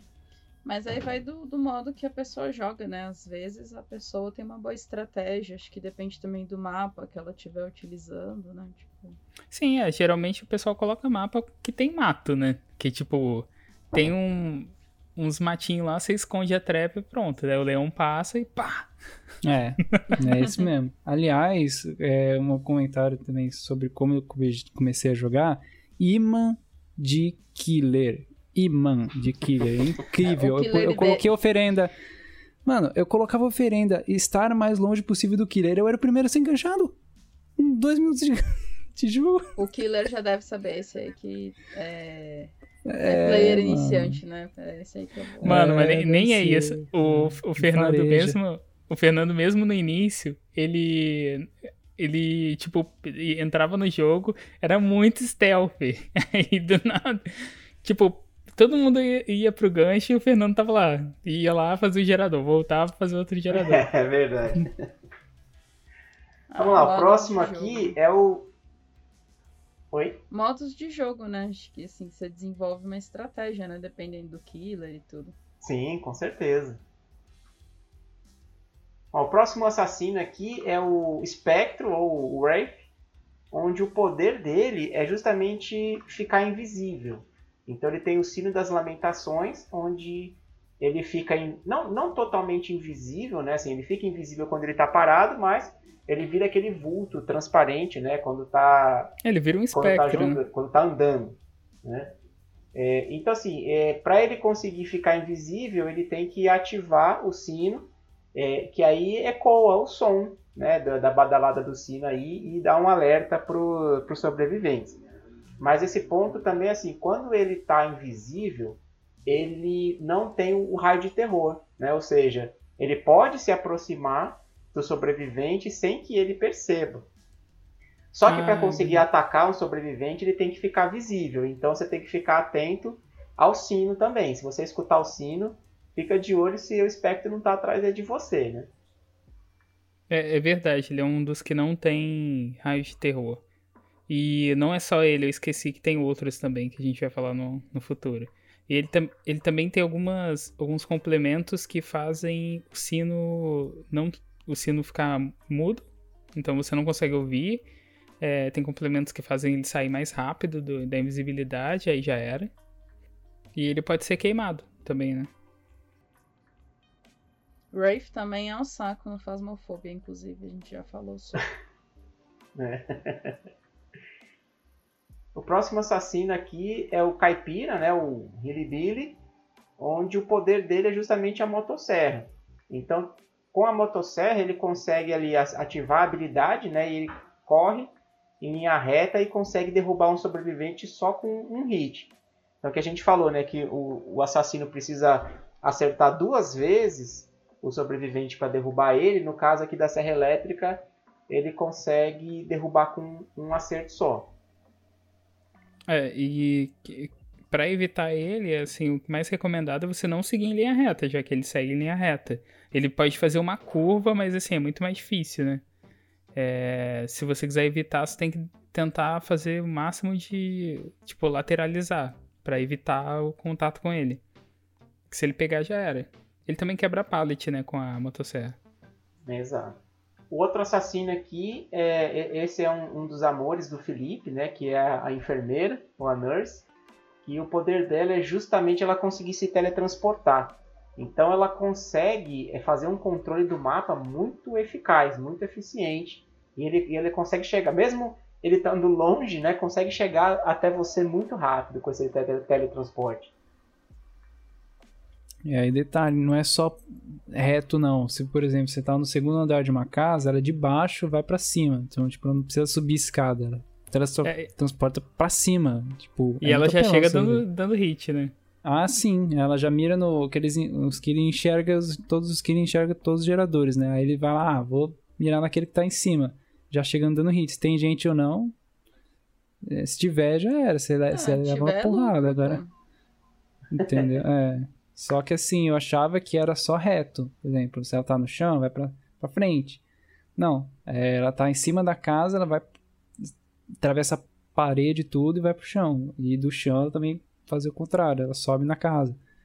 Entendeu? Então você tá de boa assim, fala, ah, vai dar tempo se ela, se ela vir, ela vai ter que subir a escada ainda, vou ouvir o raio terror, me escondo aqui. Não, ela aparece do seu lado, assim. Tipo, bem apelando. É muito bom, muito bom. É, e você vê como muda essa questão da jogabilidade, né? Por exemplo, as janelas e os pallets já não tem tanto Não efeito é pra quanto nada, ela, né? Contando- é. Não. Mas isso que eu acho que torna o jogo bacana, né? Que nenhuma partida é- é igual, cara. É, você tem que. O legal é você identificar no começo qual é o killer e criar uma estra... e seguir uma estratégia, né? Tipo, alguma coisa que evite. é, que fique atento para as ações do, do killer. Killer é. Você, já, você tem que se antecipar, né? É. E geralmente eles têm sinais, né? Tem, a maioria dos killers eles têm uma um, um sinal no começo do jogo, durante o jogo, que tipo, no comecinho mesmo você consegue identificar, dependendo da situação. A, a Nurse, quando ela se teleporta, ela faz um som. O, o sino, tem como ouvir o sino do Wraith. O Hillbilly ligou a serra. A gente sabe que ele, ele tá ali. Michael Myers toca a musiquinha. Ah, tem uma porrada de, de coisa que acontece. Né? Sempre tem algum. é, tem Um a- elemento, aquela- né? é, tem alguma, algum item do cenário também, né? No caso da, da Pig, por exemplo, dos Jogos Mortais, tem a caixa pra você tirar a armadilha. Aí se você vê uma caixa, pô, é a Pig, você já sabe. Aí você tem um, um meio de jogar. Muito bem. O, o próximo assassino aqui é o Vulto, né? O, ou Shape, que O é amor da justamente o Larissa. Michael Myers, né? Oi? O amor da Larissa. Hum, É. Não.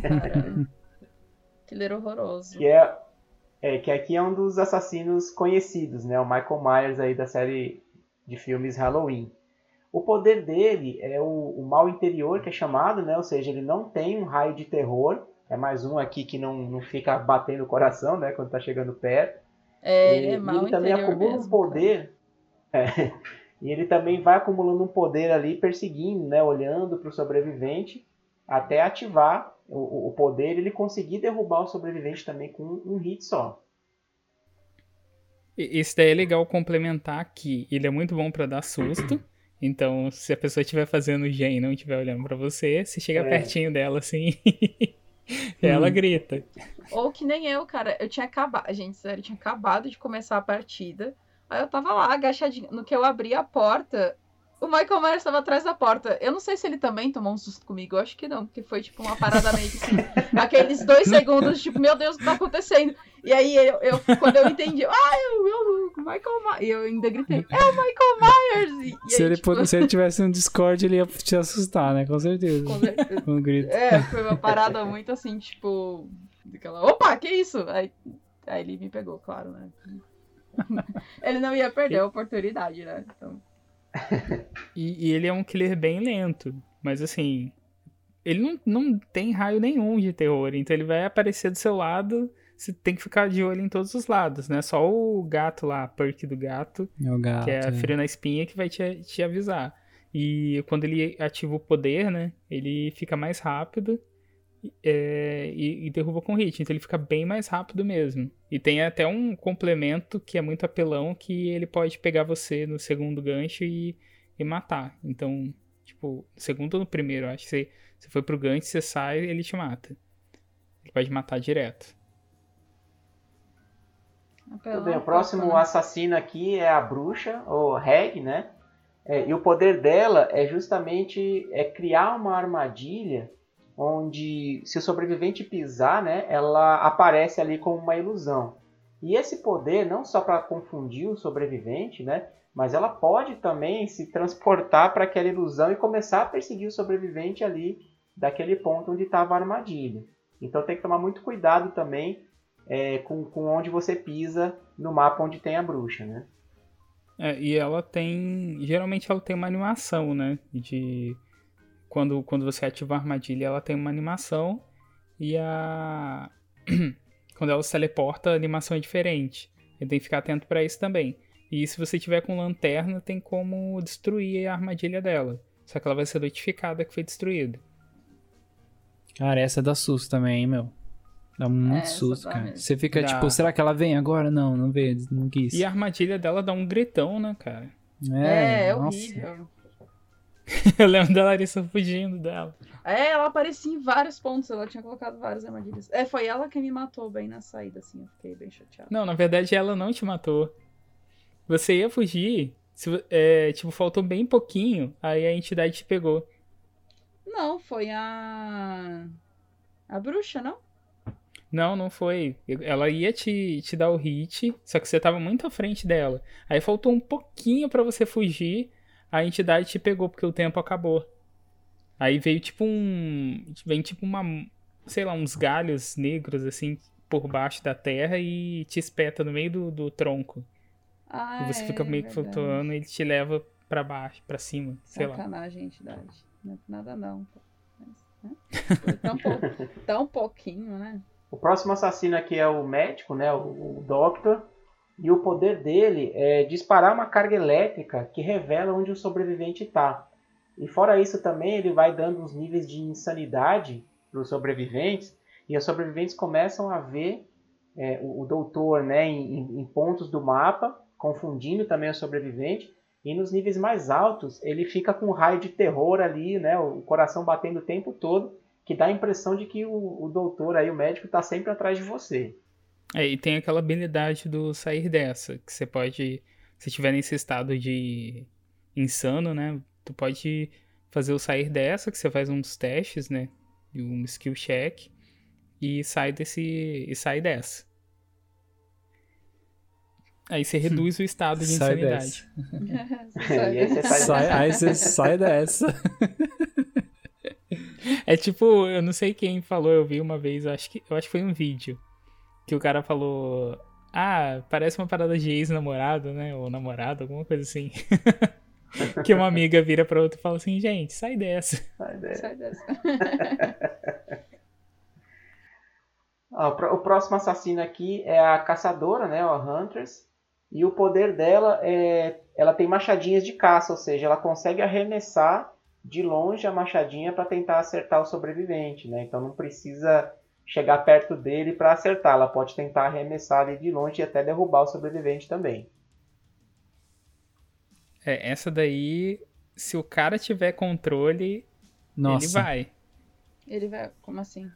ele vai Derruba- cantar a musiquinha ferrar, toda hora. Sério? Direto, cara. Mas não tem que ter É, por- mira? Tipo, controle não é uma merda Então- pra mirar e tal. Não, não, não. Tô falando no sentido de, tipo assim, o cara é muito bom. Quando eu falei controle, eu falei, tipo ah, assim, o tá. cara é muito bom. controle de. Entendi, entendi. E o cara, se ele for muito bom de mira, ele acerta, ele dá um hit, ele dá hit com a machadinha. Então, se ele É, deu dois, tem uns dois que é hits, ligeiro. chão. Eles tentam prever pra onde você vai, por exemplo, você vai pular uma janela. Aí eles já estão segurando o machado pra arremessar. Isso. Quando você passa pela parede ou passa pela janela, eles já sabem e mira exatamente onde você vai parar depois que você fizer essa ação. Hum. É, ou então quando você tá têm que fazendo... prever tudo. Quando você tá fazendo animação pra descer a pallet. Aí você, ah, tô descendo a pallet. Ele larga a machadinha em você. Que você não É. vai poder fazer nada. Entendi. Porra, que sacana. É, É, se você escutar ela cantarolando, você Então, corre, o né? outro controle que você tem que ter justamente é o cantoral dela, né? Porque depois que eu cerrei o jogo, acho que tinha. Foi uma três vezes seguida essa killer, né? Aí eu, quando eu fechei o jogo, fiquei o dia inteiro. cantando a mesma musiquinha, tipo, lavando a louça e cantando. Isso.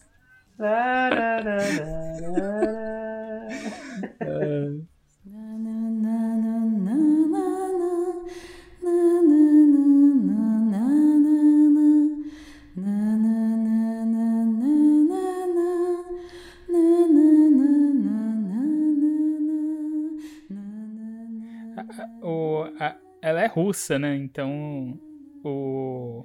Acho que é Lullaby. Eu lembro até de, daquela canção do Silent Hill. Tem uma, não tem? Que tem essa... There's a sei. lullaby to close your eyes. Isso, isso aí. Ah. Ah, Silent Hill Fate. 4, deu. Uhum. Run Faint, é. Run Muito bom. Faint. Inclusive, essa música é maravilhosa, assim. Fica... Ah, a gente nem Nossa. Silent Hill, mas é, fica aí. Silent Hill, The Room. Sim, Bom. isso aí. A, a, a DLC da, da Huntress foi Lullaby. E ela canta. É uma Lullaby, né? Que é uma canção de Ninar. Vai ninar agora. Uma machada na, na. Que tem a ver com a história dela, né? Mas Tem, tem pesado, ver. né? As histórias do Killer, dos ela- sobreviventes, dos Killers, é- Ela é Bem legal de russa, cara. A história dela é pesada, tem que ser pesada. tem que ser, né, cara? Não pode ser pra amador, não. Ó, o próximo assassino aqui é o Canibal, que é justamente o Buba, né, do, do Massacre da Serra Elétrica. E o poder dele também é parecido com o do Caipira, né? Que é justamente ter a motosserra ali para derrubar com um acerto só. A diferença aqui é que ele usa esse poder e ele tem mais controle de movimentação do que o, do que o Caipira, né? Mas ele derruba com um hit aqui, a hora que consegue te acertar com a serra elétrica. É, ele, e ele fica balan... Ele tem um. Eu acho que a. A hitbox dele também fica mais larga, né? Tipo, ele. Ele consegue. Você não tem como. É muito difícil de esquivar do ataque dele quando ele tá nessa, nesse modo. Ele tem mais. é, Ele tem mais. Ele faz uma curva maior, por exemplo, comparado com Isso. o outro lá. Ele é quase como se fosse um carro em alta velocidade. Você não consegue virar, fazer. Sabe, se o sobrevivente dá um.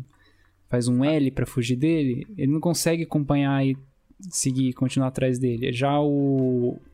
O Leatherface, não, eu eu vejo que ele consegue uma- fazer uma curva mais acentuada na perseguição, sabe? Tem e é mais largo, né? Então é bem mais difícil fugir dele, cara. Bem mais difícil. O editor agora Sim. nessa parte coloca aquela música Drift Tokyo do Velozes Furiosos.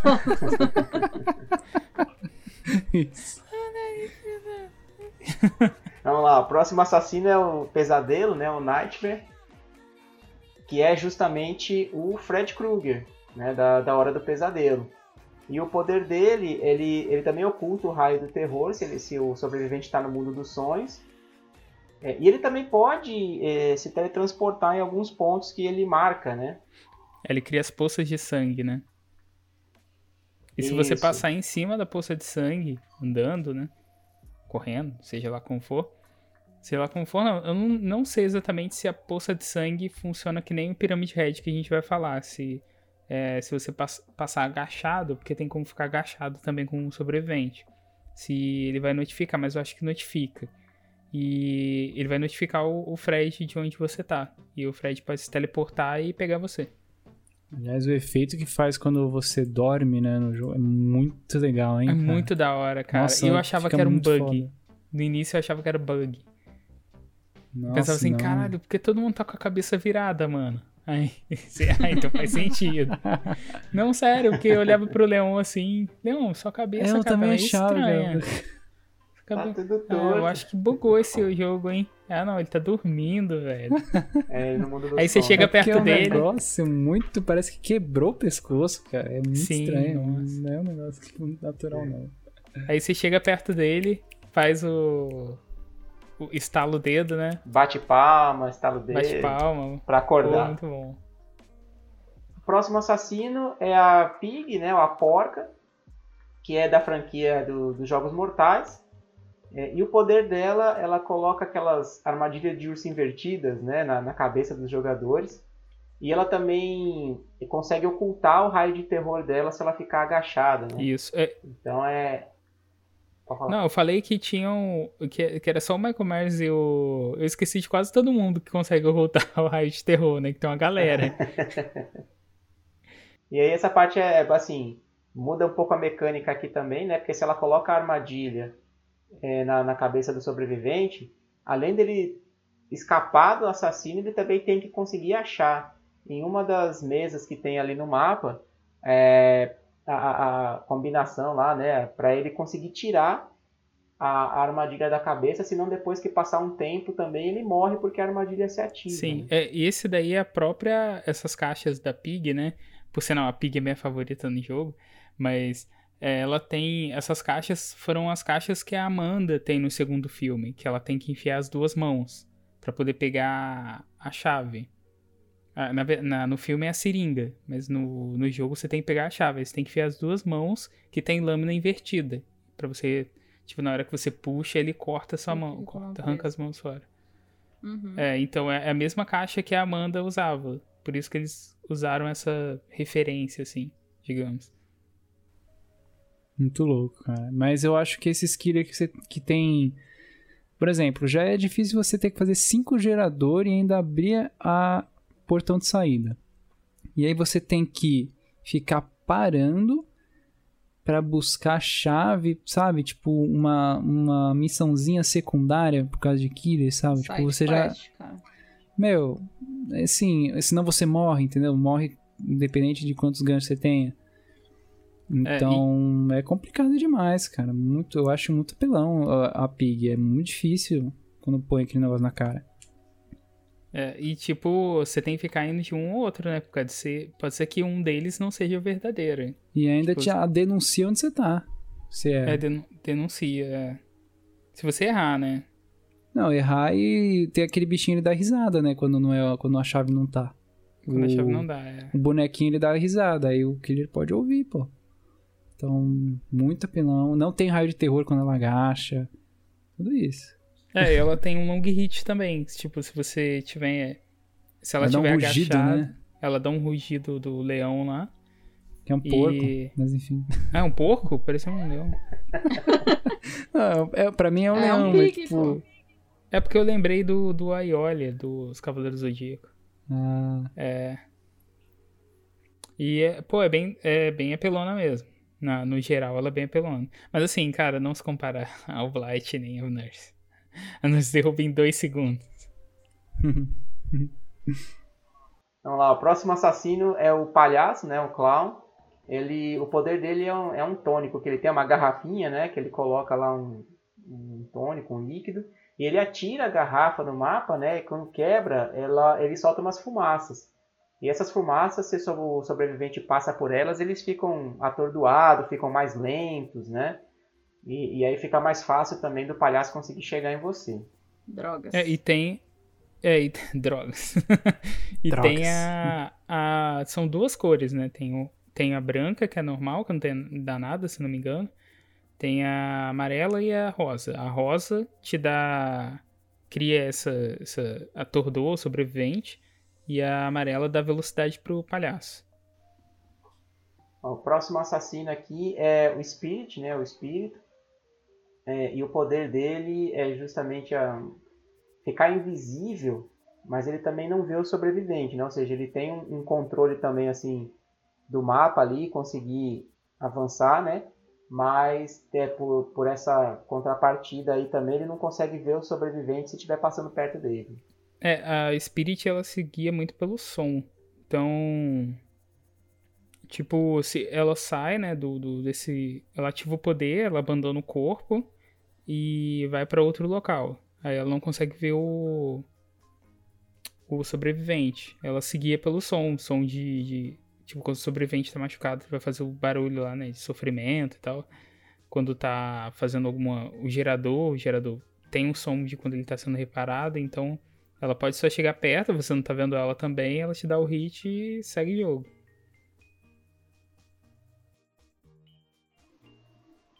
Próximo assassino aqui é o Legião, ou Legion.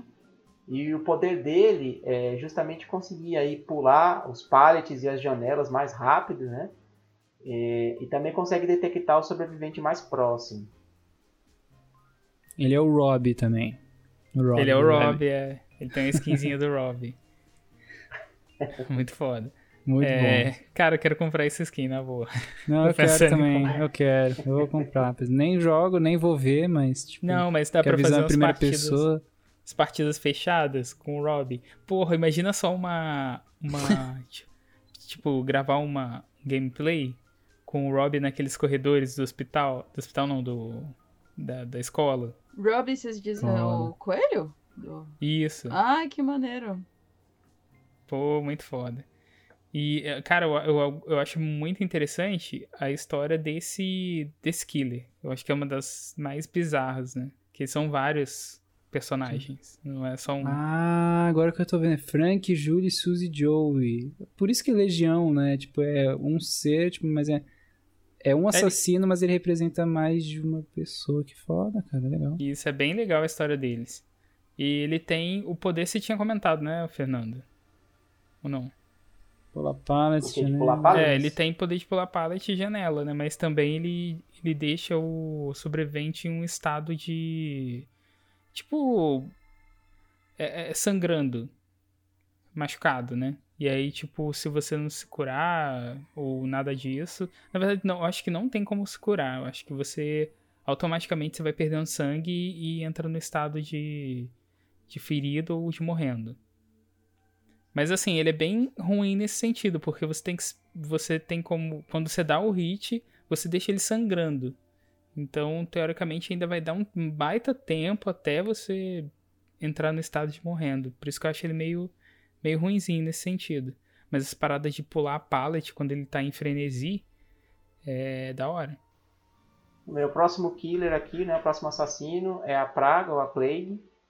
O poder dela, ela justamente cuspia ali um líquido gosmento, venenoso, né, nos sobreviventes e também nos geradores para deixar eles é, é, infectados ali, né, e, e poder derrubar com um hit só. Porque se você for infectado e não se limpar, é, você fica no estado ali que você não pode ser curado, né? Então esse poder dela aqui é, é bem interessante aí nessa questão da, da infecção. É, e para você se limpar tem aquelas, tipo umas... As águas, Não sei o nome né? daquilo. Tipo umas fontes. É, são. Umas fontes, Fontes, né? isso. É. Mas é limitado essas fontes, né? né? É, depois você é usa, tá ela assim fica, tipo, contaminada, né? Tipo, você contaminou a água. Já. É, que dá até um barulhinho. Tem. É, mas eu acho que chega uma hora que não vai ter mais água pra todo mundo que for contaminado depois de um tempo. né? Esse é a Ou graça. É, isso aí é o spawna. destino da Terra, né, cara? Hã? É o, é o, é o destino da Terra. Ah, sim, é que os humanos escassez, estão né? colocando ela, né? Isso aí, ó, é uma crítica disfarçada, certeza. Mas, se- mas se eu não me engano, ele renova, tá? Demora, mas renova. Renova. Mas ela pode corromper água também, eu acho. Até lá tá todo mundo extinto, amigão. Até lá tá... Renova, de salinização aí, ó. É, Ó,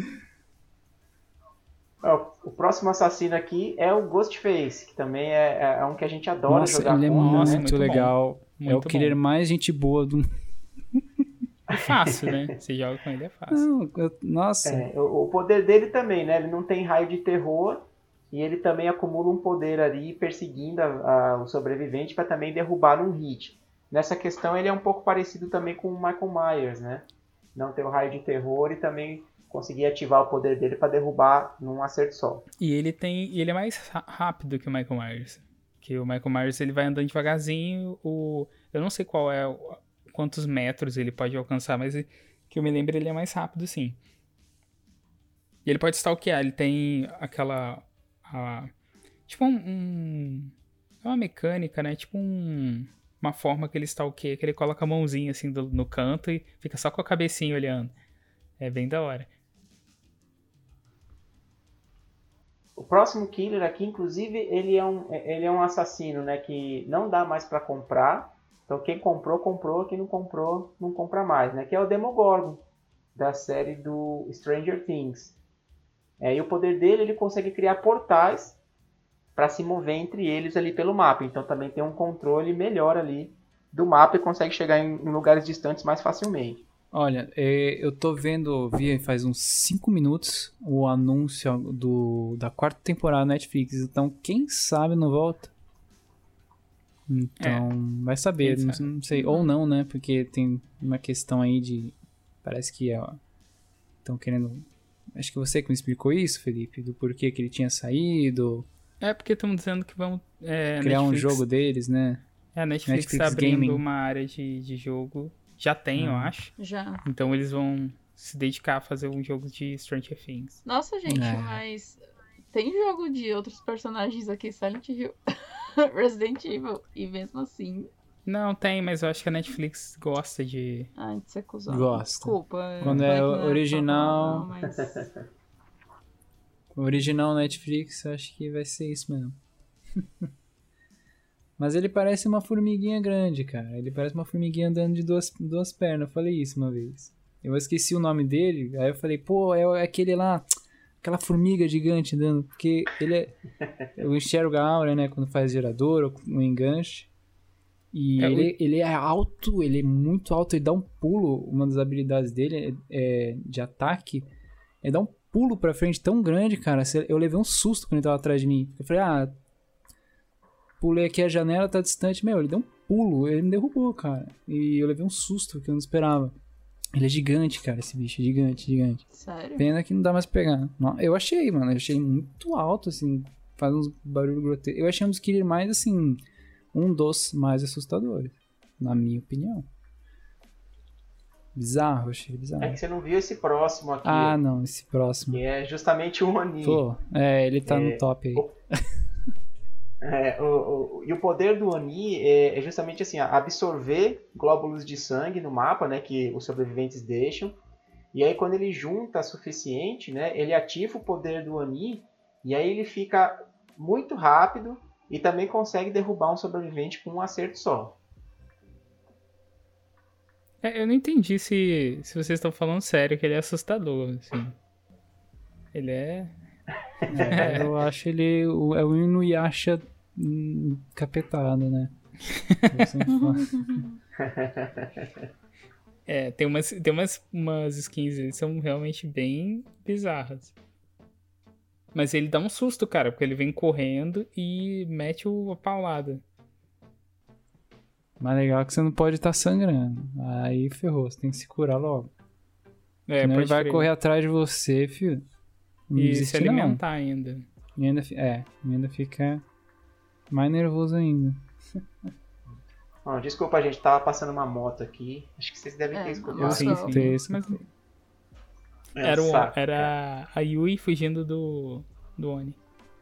Eu sei que isso é uma referência que é muito difícil, mas o trailer de lançamento é a Yui, que ela é a complemento do Oni, e a Yui foge do Oni numa moto, tá ligado? Ah, Tanto, tanto que ela tem uma perkzinha que é uma moto empinada. Ah. É. O próximo assassino aqui é o mercenário, né, o Deathslinger. E o poder dele é justamente conseguir atirar um arpão para prender o sobrevivente, né? E, e se consegue prender, ele puxa para ficar mais próximo dele e conseguir derrubar, né? É, esse daí eu acho da hora, cara. Ele é bizarro, mas é da hora. Porque, e ele é um dos killers que ri. E isso é maneiro. Que É, ele pega você e vai. caraca. É bem da hora, bem da hora, eu gosto. Killer que ri. E o próximo assassino. Oi. Ah, Killer que ri, legal. O próximo assassino aqui é o Carrasco, o Executioner, né? Que é o nosso amado Pirâmide Red. Amorzinho. Nossa. E o poder dele é justamente assim, ele, ele cria algumas marcas no chão e é, atordoa e marca o- os sobreviventes. E ele também consegue enviar os sobreviventes ali para uma cela especial, né, a gente chama a cama da Mary, né? É, ao invés de colocar num gancho. Então esse é um poder interessante também, porque dali mesmo ele executa esse poder aí, prende o sobrevivente como se fosse num gancho, né? Mas na verdade coloca num ponto distante do mapa ali e o pessoal tem que correr atrás. É, e é muito mais. É muito mais rápido, né, cara? E ele também. não- O problema é que ele não pode ver o. o, o- depois que ele faz esse ritual. Como assim? Ele não pode não ver o onde é que gancho, tá. né? É, só, só a gente vê. Tipo, a gente. Ele não vê a cama lá. Aí ele. Só, É, ele não vê pra onde o sobrevivente Ah, é, foi. só entendeu? você vê. Só os, os outros sobreviventes veem. Mas pode ser estratégia, pode ser usado como estratégia. É, você vai, pega, manda pra longe. Mas o que eu É. acho legal no, no Pyramid Head, cara, é. É porque assim, você vê que o Dead by Daylight é feito por um, por um fã mesmo. Porque você vai jogar com o Pyramid Head, você vai colocar as oferendas ou os complementos, né? No caso, pro facão dele.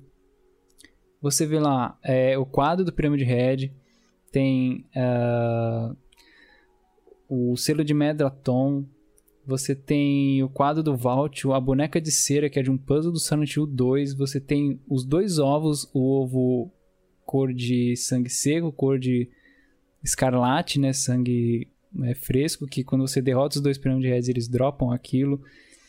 Cara, você tem a ponta da lança, que é um dos complementos que você pode usar, acho que dá mais tempo de duração do poder especial dele, né? Que é aqueles arames farpázios. É, Mano, tem a Seita do Vault, que é outro quadro famoso de Silent Hill, que você encontra no 2. Tipo, mano, é incrível, assim. E até a descrição, tipo, quando você é, passa o mouse em cima de um desses, desses complementos, aparece assim, entre aspas, né? Aí tem lá a frase da, da Maria, ah... é, você deveria, você supostamente deveria me proteger e não ficar procurando sua esposa morta, sabe? Tipo, uma coisa assim, uma frase do jogo. Cara, é uma coisa muito legal. Eu não esperava que era assim tão, tão bem pesquisado, né? Tão Cuidadoso, Bem- assim, né? Tem, É, você sente o carinho, né? Que a pessoa teve, assim, tipo, Exato. que a equipe teve. Exatamente, cara, exatamente. E detalhe na, na nerfada que fizeram na, da bunda do Pirâmide Red, Nossa, né, eu ia falar isso agora. Porque É tá porque o que acontece. Não, é o que acontece. Quando muito. saiu. Quando ele saiu, ele tinha uma. Ele tem uma skin, né? Uma skin diferente lá. Só que a, a skin tava aparecendo muito da bunda dele. A bunda dele tava bem siliconada. Aí o pessoal começou a falar, pô, é, esse Pyramid Head tá muito sexualizado.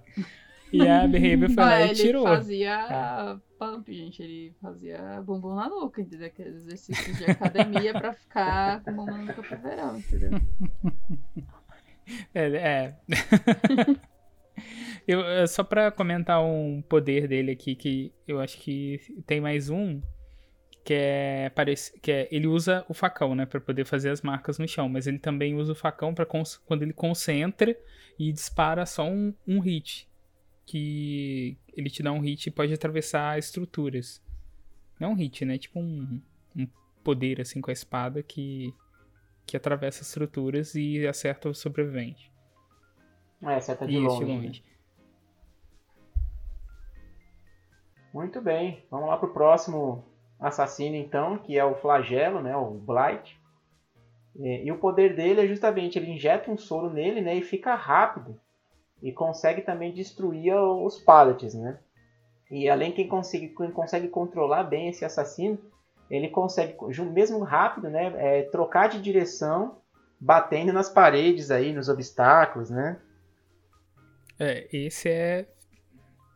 Assim, a Nurse e o Blight são considerados os, os mais pra quem domina. E, tipo assim, se você pegar e jogar com esses dois, você vai ganhar a maioria das partidas, se pá, todas as partidas. Porque o Blight, ele é usado até em campeonato pra. Sei lá, você quer garantir alguma coisa, você usa o Blight. Porque o cara que tem domínio, ele vai controlar os movimentos do Blight pra poder dar um hit certeiro. E o Blight chega quando você menos espera. Que você tá lá fazendo um gerador no seu cantinho e vem o Blight correndo e te dá um hit, pronto. E ele é muito, muito rápido mesmo, assim, sem, sem comparação. Acho que ele tem a mesma velocidade do, do Vitinho. Do Vitinho. A gente vai falar O dele. Vitinho. Parece que isso, cara? Parece. Ai, meu Deus. Vitinho, gostei.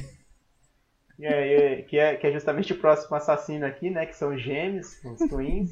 É, e o poder dele é justamente, né? O, o gêmeo maior aí usa o, o Victor, né? Que é o, o pequenininho, para se mover rapidamente no mapa, né? E revelar onde é que estão os sobreviventes.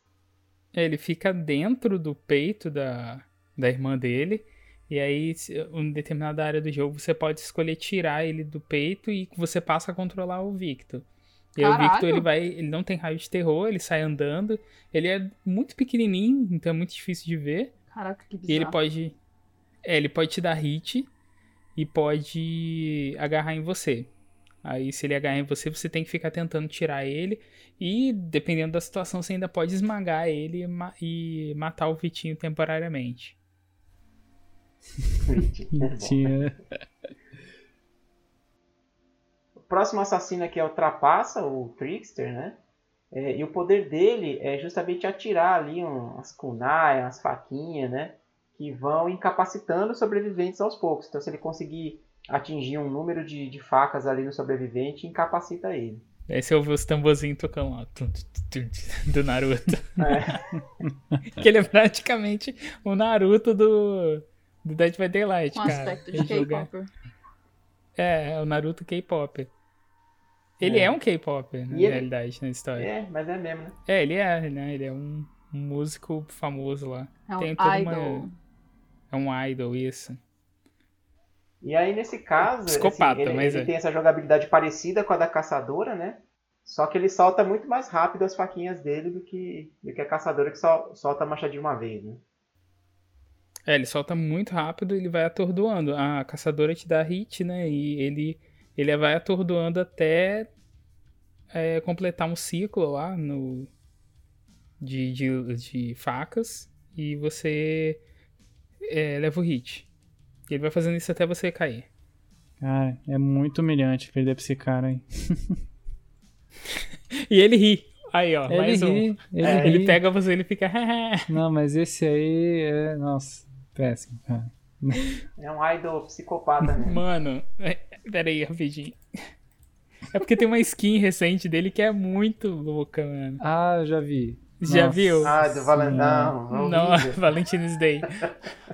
Valentino, meu Deus. Eu vou colocar aqui só pra Larissa ver, que eu não sei, eu não sei se você viu, viu, Larissa? Não, vi não. Horrível, cara. A gente, eu vou fazer só um Você vai querer não ter que aí o. Felipe corta essa parte da edição. Mas o Fernando falou um idol psicopata. Eu não sei se vocês conhecem. A primeira dupla de, de K-pop, que era a Du, o menino tinha acabado de fazer o debut dele, que era o lançamento, né? Tipo, ele tinha acabado de se anunciar pra carreira solo dele e a namorada dele matou ele. Tipo. Com. Caraca, Ela mano. era estudante Caralho. veterinária e ela conseguiu. Como é que fala? Tipo anestesia pra cavalo, entendeu? Se- é, Sedativo, sedativo né? pra cavalo. Aí ela injetou nele enquanto ele dormia e matou ele. E ela não Que foi presa, isso, não foi nem indiciada, porque a família dela é poderosíssima lá na Coreia. Tipo, uma família riquíssima e tal. É tipo a Yakuzada da Coreia. É. Bizarro, assim, um caso bem famosinho. Olha essa skin. Nossa, muito idol. Gente. é, eu quero muito esse. Ah, Ah, doido. É o quê? é o quê? É o quê? Cara, na boa, na boa. É, Ó, a, a combina flechinha com ele, coração. combina. A flechinha no coração foi demais, mano. Nossa. Meu Deus do céu, cara. Ele me. Não, sei Vamos lá, próximo assassino. o próximo assassino é o Nemesis, né? Que é justamente um, um vilão icônico aí da, da franquia Resident Evil. E o poder dele é justamente infectar os sobreviventes aí para conseguir detectar mais fácil, né? É, e também consegue atingir de, de longe com, com o tentáculo dele. Fora isso, também nos mapas onde tem o Nemesis, né? Ficam com zumbis é, ro- rodando ali pelo mapa que podem te, te acertar também. Que é um saco. É, complicado. Aí você vai fazer um gerador e vem um zumbi. Você tem que fugir do zumbi ou fazer dois geradores ao mesmo tempo, porque tu vai no gerador pra dar tempo até o do zumbi chegar. Aí ele chega. Aí você vai pro outro gerador, aí ele começa a te seguir de novo. Aí ele chega É. perto de você, você volta pro outro gerador de novo. Aí continua, você fica assim, Você você fica assim, driblando, né? É, É, e tem aquilo também, né? O, o Nemesis, ele tem. O Nemesis não. Quando você tá fugindo do Nemesis, às vezes aparece um zumbi na sua frente. É. Sim. E ele te dá um hit. Uma vez eu cheguei no zumbi e falei, que, que esse cara tá parado sem fazer nada aí? Que vai fazer gerador? aí o cara virou um zumbi, mano. Eu, tipo, foi sempre uma coisa rápida, mas não susto também. O, o próximo assassino aqui é o Cenobita, que aí é da, da saga Hellraiser. E o poder dele é justamente utilizar correntes para retardar aí os sobreviventes, né? E também tem o cubo dele para se teleportar. É mais um daqueles que você fica fazendo coisa secundária ao invés de fazer gerador, que já é difícil. É. Mas ele Esse é é bem. o pior, cara. é, Esse é o mas ele- pior, não. É, Mas ele não é tão rápido, né? Essa é Ah, não, mas não é rápido, mas fica toda hora um monte de gancho na sua pele. Cara, e... fica, aí fica te atrasando. isso aí. É, A próxima aí- cubo. A próxima aí é melhor, cara, pra, pra domínio de área. Nossa. É, e, e- e por último aqui, por enquanto, é a artista. E, e o poder dela é justamente disparar aí umas aves, né, uns corvos, é, que se prendem aos sobreviventes, né, deixando eles revelados aí ou até mesmo causando dano. Então quando chega aí essa ave em você, é, fica com um monte de corvo ao seu redor, assim você tem que ir espantando eles, né, que atrasa também você nos seus objetivos. Os corvos não revelam seu, sua posição? Revelam, né? Revela. Revela sua posição e tem aquelas cabeças gigantes de corvo que ela coloca, tipo espectral, que te dá hit. Hum, Ele Na se verdade, ela te dá hit se você já tiver com os corvos na, na cabeça. o É. Se, se não tiver, ele não ativa, né? Ele, não, ele fica só parado. É. Ele pode deixar paradão lá. Mas o corvo É, tem, um, tem um alcance ferrado. Tem. Ele Vai alcança o mapa inteiro em linha reta. É o Gamegameha dela. A gente já sabe. É, É. é tipo o, o Ultimate da Jinx. Ultimate da Jinx. I'm sorry, não, não joguei E por enquanto- entender. Oi? E por enquanto, esses são os assassinos que a gente tem no jogo. Digo por enquanto porque tá perto de lançar já mais um, um, um- capítulo aí, né, do Dead by Daylight. Com mais uma franquia entrando aí pro jogo, né?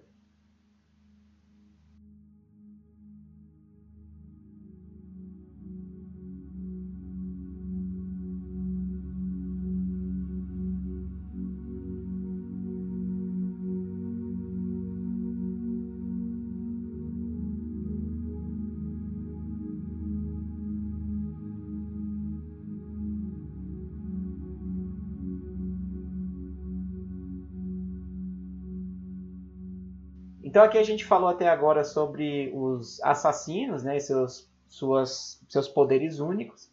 Vamos falar rapidamente sobre alguns sobreviventes também, né? Como a gente já falou um pouco o que, que é jogar de sobrevivente.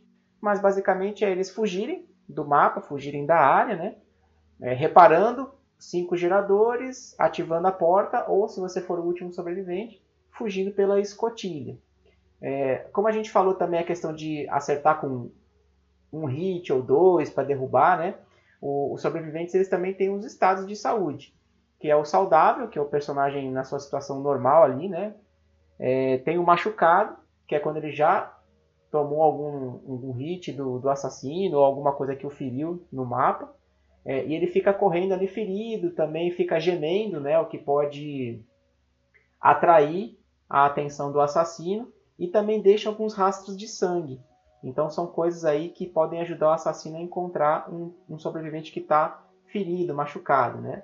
É, e o outro estado também é o estado morrendo, que é justamente o estado em que o assassino derruba o personagem e ele vai se arrastando ali, deixando também rastro de sangue. E se arrastando, com certeza muito mais lento, né? Então não tem nem como é, escapar aí do, do assassino, né? É, e o rastro de sangue é maior. É maior também, exato. É, e o personagem no estado normal também, no saudável, ele também deixa os rastros, né? Que são aquelas marcas vermelhas para que o killer possa ir atrás dele. Mas geralmente quando ele corre só.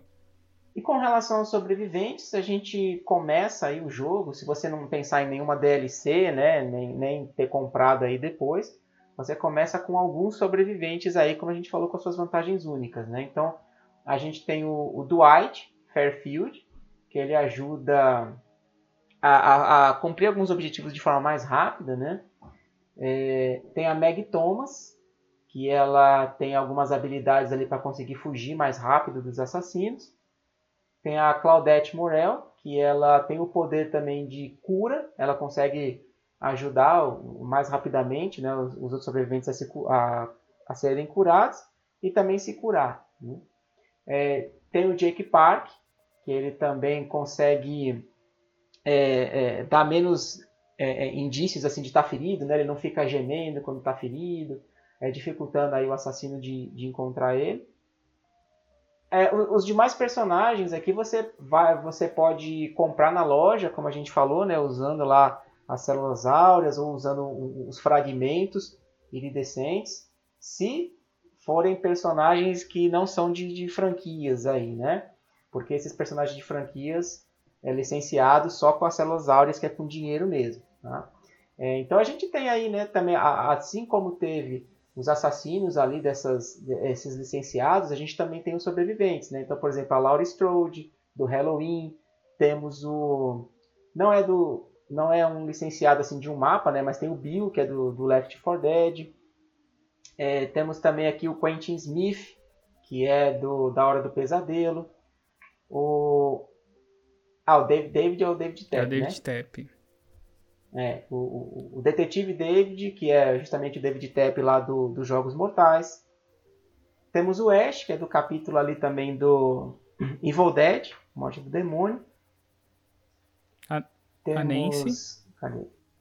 A Nancy A? Nancy Wheeler é do Stranger Things, a Nancy e o Steven. Ah, tá. Que esse aí eu não consigo ver mesmo. Aí temos a, a Nancy Wheeler e o Steve Harrington, que é da, do Stranger Things. Né? Temos a Cheryl Mason, que é do Silent Hill. Claro. Ah. que aí você pode, como um desembolsar aí, vai de quanto mais ou menos? 50 conto? Mais, Por né? aí, uns 60, 60, eu acho. 60, né? Você É, consegue a mais, Alessa, o James, a Sibyl e a Lisa. A Alessa, eu acho, dependendo do, do que você comprar, você ganha. Então, na Epic, se vocês conseguirem de graça o jogo, com a dica que o Felipe deu, é, comprem o pacote Silent Hill Edition, não só a DLC, que ela vai vir com a skin nerfada da bunda do de Red, né? Que agora é a skin, é a mesma skin, só que ela não vai ter mais a bunda. Certo? vai Quando ter, vai consertaram ter, faz vai tempo. ter. Vai ter a Não, bunda, mas é mas é uma muito bunda pouquinho, é assim, tipo, muito é. pouquinho. e a skin da Alessa, né? Por padrão vem o Pirâmide normal e a Header, mas aí você vai conseguir pegar a Alessa e pegar a skin do Pirâmide. É. Então compensa, É, compensa. isso- Fora um monte de outro personagem também que tá incluso. Só mais uma dica aí, só pra complementar. E quando for comprar DLC também, compra quando tiver lançamento de personagem. Que aí fica mais barato. Cai 50%, quase 50%. É, sempre tem os descontos, né? Fica a dica. E é importante, é, é importante dizer aqui, né, que né, assim, é, é para esses personagens, como, como o Leão falou, né, de comprar as skins, você pode jogar então com esses outros personagens, né, o James, a Alessa, a Sibyl, a Lisa, mas eles não mudam é, a, a, a jogabilidade, é a mesma, só vai mudar É, a eles skin chamam de mesmo. skins lendárias. Lendário. Isso. Olha, mais uma referência.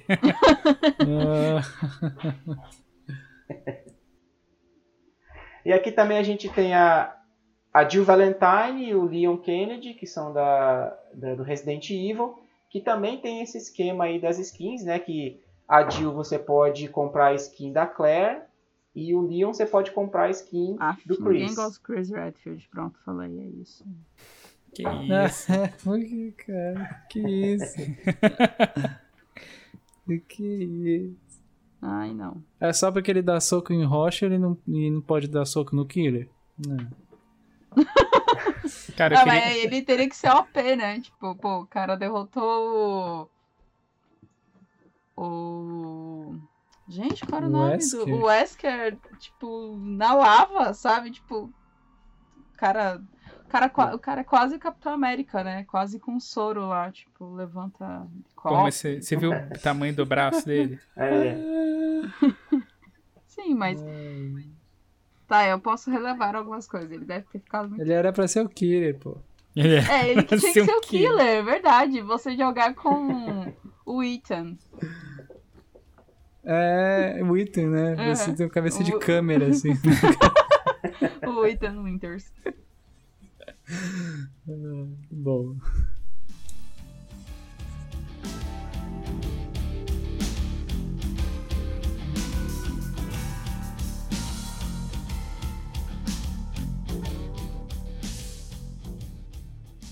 E aqui também para a gente fechar esse assunto do, do Dead by Daylight, né, a gente também tem os reinos, que são justamente os mapas. Então a gente tem uma série de mapas e esses mapas eles são temáticos também. Então dependendo do, do capítulo, né, ou da, da DLC, é, ele vai trazer um mapa característico, né? Então cada assassino aqui tem o, o seu mapa característico. Então você vai ver no jogo que você tem aí vários mapas. Então, assim, algumas DLCs, né, alguns capítulos trazem esse conjunto de assassino, sobrevivente e também o mapa, que é o caso ali do, é, do, do- dos jogos mortais, por exemplo, né, que você tem lá a fábrica de, de embalagens de carne Gideon, você tem também Redonfield, né? a, a Redonfield, né, que é do Michael Myers. do Michael Myers, do Halloween. Você tem a própria escola de. de Springwood. é, a, oh, cara. Você tem a, a, a escola de mídios, né? Que é do, do Pyramid Head ali, do Silent Hill. A delegacia. Você tem a, a dele... você tem a delegacia de Raccoon City, que é do, do Resident Evil. É, então, assim, não são todos os personagens que trazem os mapas, né? Mas a gente tem aí alguns que são bem icônicos também, que é, é bem legal jogar. Jogar assim, jogar para você ver as referências ou ver os easter eggs, né? Mas, assim, vamos dizer, ninguém gosta de jogar em Raccoon Não, ninguém não, gosta, É um não. saco, cara. Ninguém. E, o, e, Ninguém, e tem cara. essa questão também, os reinos eles são maiores e os mapas são menores. Tipo, é, por exemplo, o, o Hillbilly ele, ele tem a fazenda, né, Cold Wind. E tem vários mapas dentro da fazenda Cold Wind. Então você vai, pode ter uma variação de mapas. Isso, é uma coisa que traz, é, como a gente tem, tem falado bastante aqui, né? é, várias diversificações aí na, na jogabilidade, né? Que é, que é realmente bem interessante.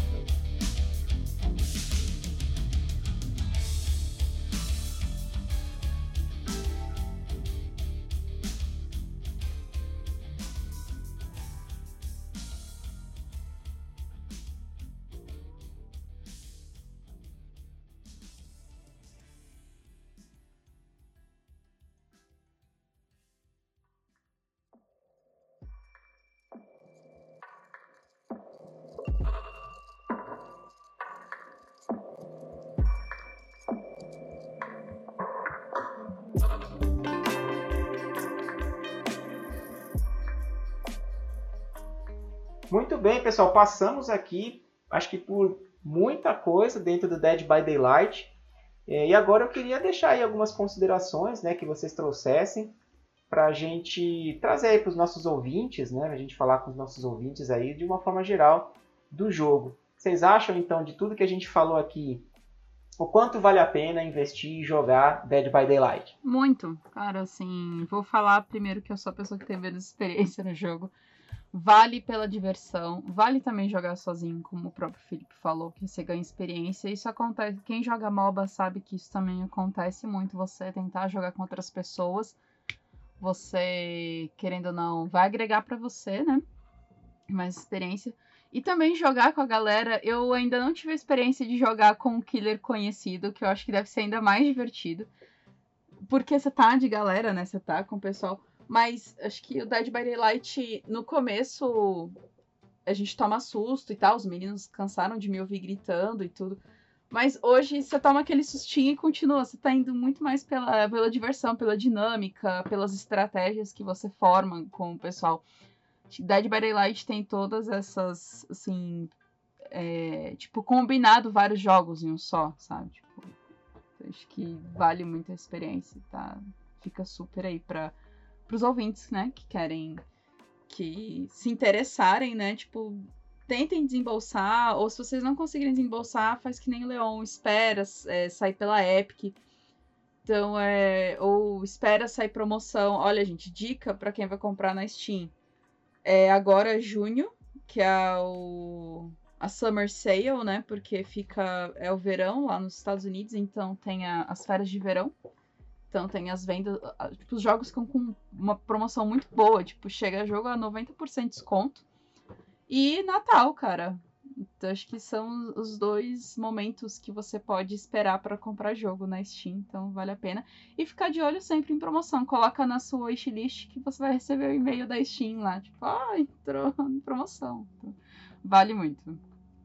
É o, é o que eu acho de Dead by Daylight é o seguinte, meu. Você começa assim com aquela curva de aprendizado, né? Aquela curva do jogo que é um pouco é, ruim no começo, mas depois, cara, quando você pega o jeito, mano, é o que eu falo de.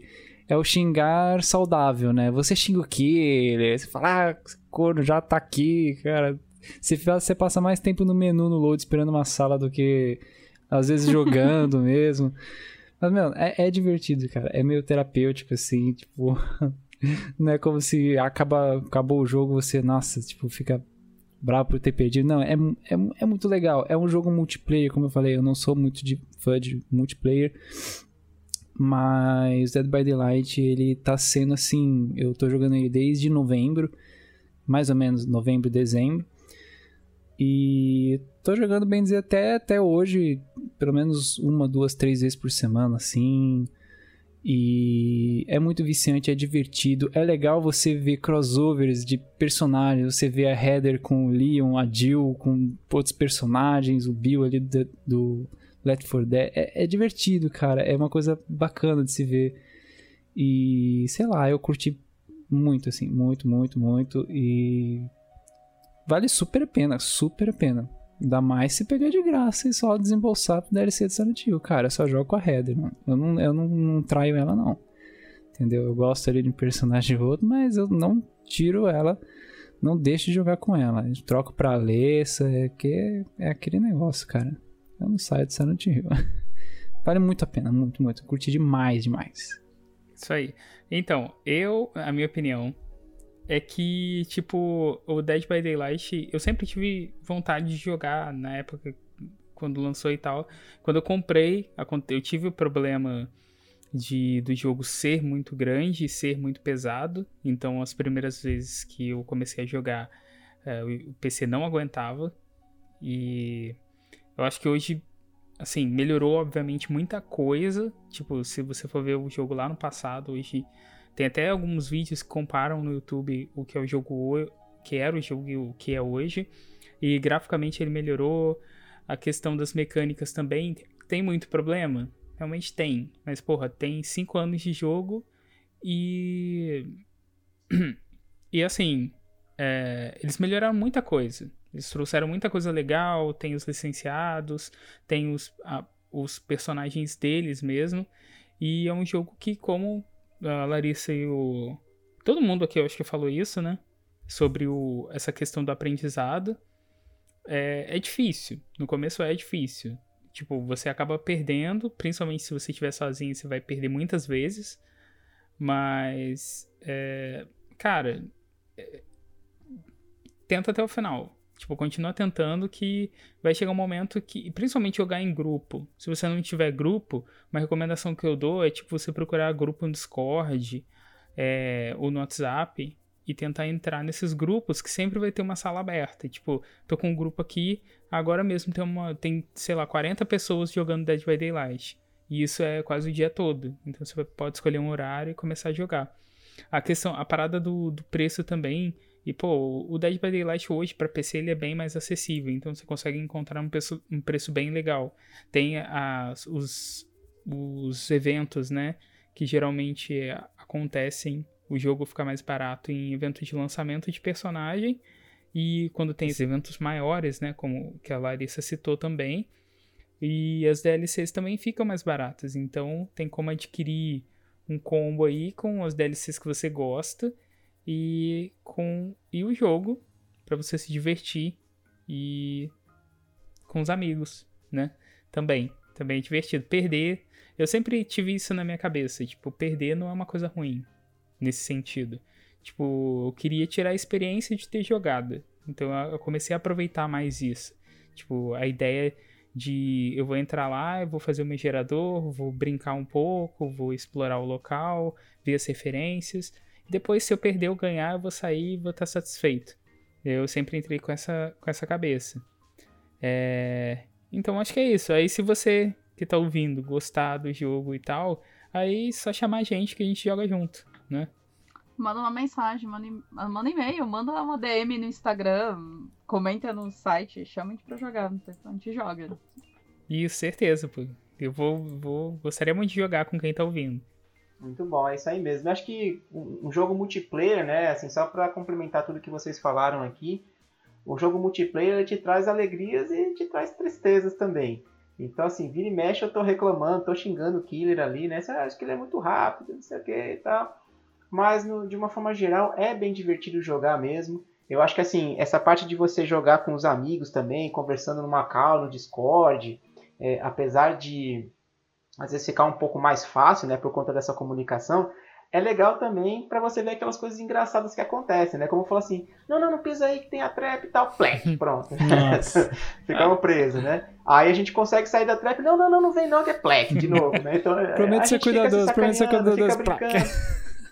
É, então assim, é, tem essas coisas que complementam também, né? Às vezes a gente fala aí do, da machadinha que faz curva, né? É, por conta do provavelmente do lag. Então assim, o, o killer já tinha te acertado, mas o lag fez você receber esse hit só um pouco depois. Então algumas coisas aí que dá essa deixa a gente um pouco contrariado, mas no geral é um jogo bem divertido. E, e acho que assim, é, jogar sozinho é legal para você aprender o jogo, mas com certeza jogar com seus amigos é bem mais legal, bem mais divertido.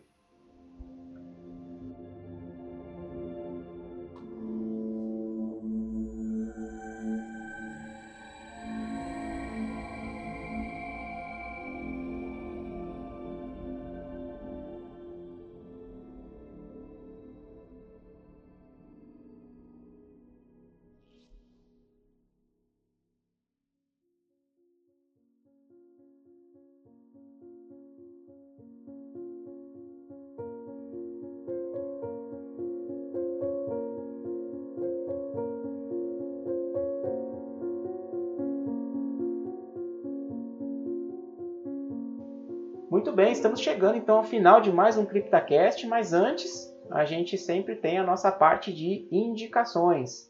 Então eu queria começar aqui com uma indicação que é o jogo Asleep. É um jogo brasileiro de terror. Ele vai ser um jogo pixelado, né? um, point and click em 2D. E ele vai ser assim, ele é, ele é muito inspirado também é, em, em franquias conhecidas de terror. E os próprios desenvolvedores, a Black Hole Games, eles próprios já falaram que é muito inspirado em Silent Hill. Então, se tem Silent Hill no meio, a gente está atrás, a gente está vendo, né? Então, a minha indicação, o jogo não saiu ainda, ele está é, sendo desenvolvido. É, a previsão de, de, lançamento do jogo é em agosto de 2022. É, e, inclusive, ele está com uma segunda campanha no Catarse para arrecadar aí mais fundos para continuar o desenvolvimento. E eu acho que é uma boa pedida aí dar esse apoio para essa equipe lançar o Asleep. Bom, gente, essa aqui é uma indicação que a gente já deu, infelizmente. Se vocês forem jogar Dead by Daylight, não joguem no cenário de Recon City. é um cenário muito difícil. Mas sim, joguem para vocês terem experiência. Apesar de que eu também achei o cenário de Silent Hill bem complicadinho, que é a escola. Mas joguem para vocês terem a experiência. E a minha indicação. Nossa, eu esqueci que eu ia indicar agora. Ah, tá. E a minha indicação é o jogo Devour. Se vocês também querem outro jogo cooperativo, né? É, de terror, joguem Devour. Tomem muitos sustos. Devour, porra, Devour acho que é um jogo que você é muito toma pesado. susto sempre. É muito pesado e você toma susto assim, tipo. É, o problema é que o killer, né, o perseguidor, ele. Você ouve ele chegando, só que parece que tem um, um delay, sabe? Um momento de silêncio entre o momento que ele te pega e o barulho que ele tá fazendo. E, e ele grita na sua cara. Então, tipo, o susto é, é muito pior, sabe? Porque você, tipo, dá uma meio que uma aliviada para vir um susto, assim. Tipo, você já tá desesperado porque você tá ouvindo o killer chegar assim. Ai, meu, o killer não, né? Tipo, é, o perseguidor, no caso, né? Você tá ouvindo ele chegar e aquela tensão, e você tem que completar um ritual e não sei o quê. E aí, de repente, você tem um grito. A tela escurece, você tem um grito na cara e, tipo. Porra, tipo, desculpa. Tirando, palavrão, mas- tirando os demônios, né, Larissa? Que os demônios são muito foda. É, cara, brota demônio pra tudo quanto é canto e você tem que ficar com a lanterninha UV. E se você tiver sem bateria, já era. Mas é um jogo divertidíssimo. Inclusive, em breve aí, eu não sei se vai lançar o gameplay antes ou depois desse episódio. Acho que é depois, que ficou muito grande a gameplay que a gente gravou. Tô enrolando pra editar. Mas eu espero que vocês, ouvintes, assistam ao nosso canal. Fica aí também como indicação. Acompanhe a gente lá no YouTube. Acompanhe nossas gameplays. Porque a gente, né, tenta trazer entretenimento aí, né? De outras formas, com os nossos sustos e nossos perrengues. Mas fica aí como indicação, Devour. Beleza, minha indicação é. Eu, eu vou roubar um pouquinho também. Eu vou colocar uma, a PTB, né? Que é tipo um evento, né? Pra, pra teste do, do Dead by Daylight. Quando você entra, você tem o jogo instalado e tal. Você pode testar as, os personagens que vão ser lançados. Então, antes da data de lançamento, como um exemplo agora, a gente tem a, a Sadako, que é a Samara, né? Aqui no, no Ocidental. E ela vai ser lançada mês que vem. E nesse mês a gente teve a PTB, acho que foi antes de ontem. E a PTB você habilita, se você estiver na Steam, que eu acho que só está disponível para Steam. É, você habilita no Steam lá nas configurações e ele vai baixar o, o a DLC para você experimentar. Aí você pode jogar tanto com o killer quanto com, quanto com o sobrevivente. É, então é só ver a data certinha da PTB e baixar para você poder jogar. É de graça, não, não precisa pagar nada, só paga realmente para comprar a DLC quando ela for lançada.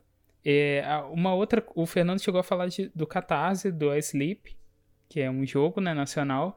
Então eu vou aproveitar para citar aqui também do Catarse, um, um filme é, que está em financiamento coletivo, que é o Amado Pai, que é um filme de terror cósmico, com Paulinho Serra, que é um comediante, mas agora ele vai fazer um filme de terror.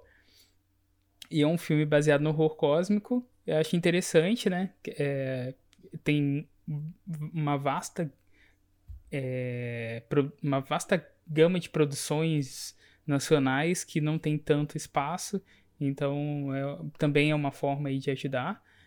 É, e, e, você pode apoiar, colocar seus nomes nos créditos, pode comprar um ingresso também para ver no, no na, na sessão que vai ter online, quando for o lançamento. E assim, a ideia é basicamente uma história de um, um da relação entre um pai e um filho, e um, o pai que está em, em, ele tá em, com uma doença terminal, e o filho tem aquela questão de se, de se desprender, né, dessa, dessa, dessa pessoa que ele ama, e ao mesmo tempo tem toda um, um, uma situação sobrenatural e, e bizarra e Lovecraftiana. Oh, aí sim, Lovecraft é da hora, cara, bastante. E, então, eu minha recomendação, é, a gente falou bastante aí quando a gente estava mencionando a história da Dead by Daylight, a entidade, né, que cria esse essa situação eterna né, de sacrifício. Então eu vou recomendar o que a gente já mencionou, que é os jogos Soma, né, da Frictional Games e Amnésia também da Friction, Frictional Games. Só o dois que eu não recomendo Amnésia, né, o 1 e o 3, o Rebirth, que tem muito essa pegada de temas de sofrimento eterno e, e extrair o máximo da dor possível de um ser humano, assim. É, é esse o tema que a gente estava falando, que vão combinar que você uh, ficar sendo enganchado com aquele, né, um gancho daquele tamanho no Dead by Daylight, uma, duas, três, quatro, infinitamente é, é pesado, pesado se eu parar pra pensar, né? E eu vejo que os temas de. Parece que a Frictional gosta muito de abordar esses temas, né? Dos jogos, a franquia Amnésia e o jogo Soma. E aí eu mencionei também o, a obra Coraline, né? De Neil Gaiman, que não, não aborda isso, mas eu acho que é uma leitura muito gostosa e uma história muito bacana, bem bizarra. E mesmo para quem não tem costume de ler, demora para ler igual eu, é muito bom esse livro. Eu achei bem bacana. Se você não achar, ah, não gosto de ler mesmo assim, tem o. Uh, a animação. Tem o, a animação, é o filme, né? Que é infantilizado, tem diferenças, claro, é adaptação. Mas vale a mas pena é mesmo assim. Bom. Fez um puto sucesso. Nossa, fez, é, fez e, muito e sucesso. a trilha sonora sucesso. é muito boa, inclusive. Exatamente. muito boa. Muito bom, Leon. Muito obrigado aí pela sua participação. Foi muito bom, sempre uma, uma parceria boa aí entre, entre a gente. E queria deixar o espaço aberto aí de novo para você fazer mais alguma consideração, fazer mais um jabá aí dos seus, seus canais. Fica à vontade. Opa, então mais uma vez agradeço a oportunidade de estar aqui com vocês, é, conversando é, de jogos de terror, né, abrangindo mais nosso tema, que a gente é sempre focado em Silent Hill, não que isso seja um fardo longe disso, né? Muito pelo contrário.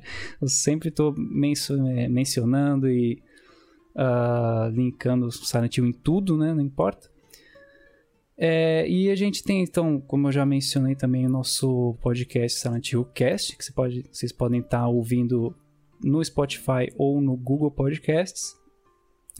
E também eu tenho o canal no YouTube, é, Universo Silent Hill, que está um pouquinho parado, eu sei, mas eu tô já terminando é, um novo vídeo, tô com alguns projetos que a pandemia meio que estragou, isso aí fica mais pra frente, é uma surpresa.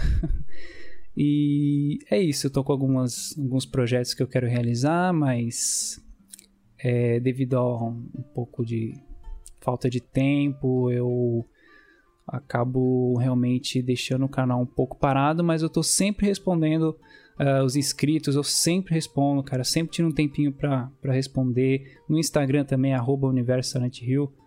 É, vocês podem estar tá, é, seguindo, que eu estou bem, é, participo bastante lá, respondo, posto alguma coisa, alguma novidade. Então é isso, agradeço mais uma vez a oportunidade de estar tá aqui e conversar com vocês sobre esse universo do terror. Valeu, pessoal. Obrigado mesmo, hein?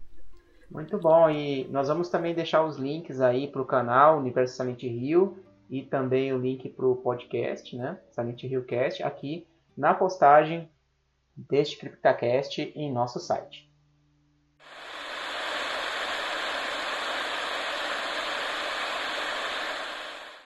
Olá, amigo ouvinte do CryptaCast, aqui é a Larissa do Futuro que está editando esse podcast. E é o seguinte, eu tenho algum, isso aqui é um disclaimer, com algumas informaçõezinhas, porque esse episódio ele foi gravado já tem um tempinho, então está saindo só agora, e tem algumas coisas que eu preciso pontuar com relação às nossas indicações.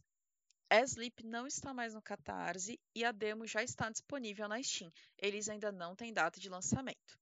Bom, vamos melhor colocar assim, né? Até a data do lançamento deste CryptoCash, ainda não tem data de lançamento do jogo. A gameplay de Devour já saiu no nosso canal e vocês podem lá dar uma conferida. Eu vou, bom, como todo CryptoCast, a gente vai deixar os links, claro, na publicação desse CryptoCast no nosso site. A DLC da Sadako ela já lançou, já está disponível para compra.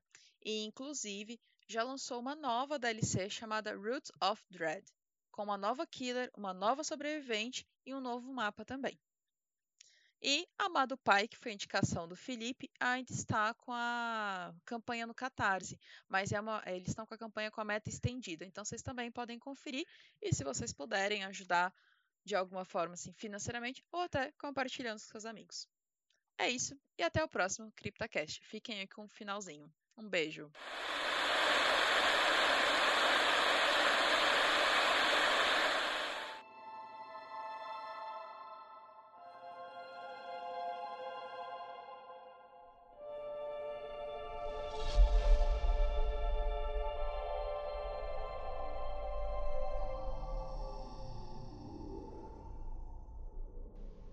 E chegamos ao final de mais um CryptaCast. Muito obrigado a todos que nos acompanharam e ouviram até aqui. E não deixe de nos curtir no Twitter e no Instagram. Estamos lá como arroba Zona Sombria. Confira também o nosso canal no Telegram, o Crypta News. O link também está na publicação deste CryptaCast em nosso site. Se você preferir os meios clássicos de comunicação, pode mandar um e-mail para cryptacast.zonasombria.com.br. Visite também a nossa página em zonasombria.com.br. Mais uma vez, muito obrigado pela audiência e até o próximo CryptaCast. Até mais, pessoal. Vamos dar tchau para os nossos ouvintes? Vamos lá. Tchau, tchau, tchau pessoal. Valeu. Tchau, tchau. Valeu, pessoal. Até mais. Espera aí que, Eu tô, que eu tô abrindo o portão aqui. Quê? Tô abrindo o portão. portão? Corre, gente, corre. Pelo amor de Deus. corre. Corre porque ele tá vindo. Eu tô procurando a escotilha aqui. Coloca, coloca o som do portão aqui. Pim, pim. É, vai ter o. Tum, tum, tum, tum, tum. Então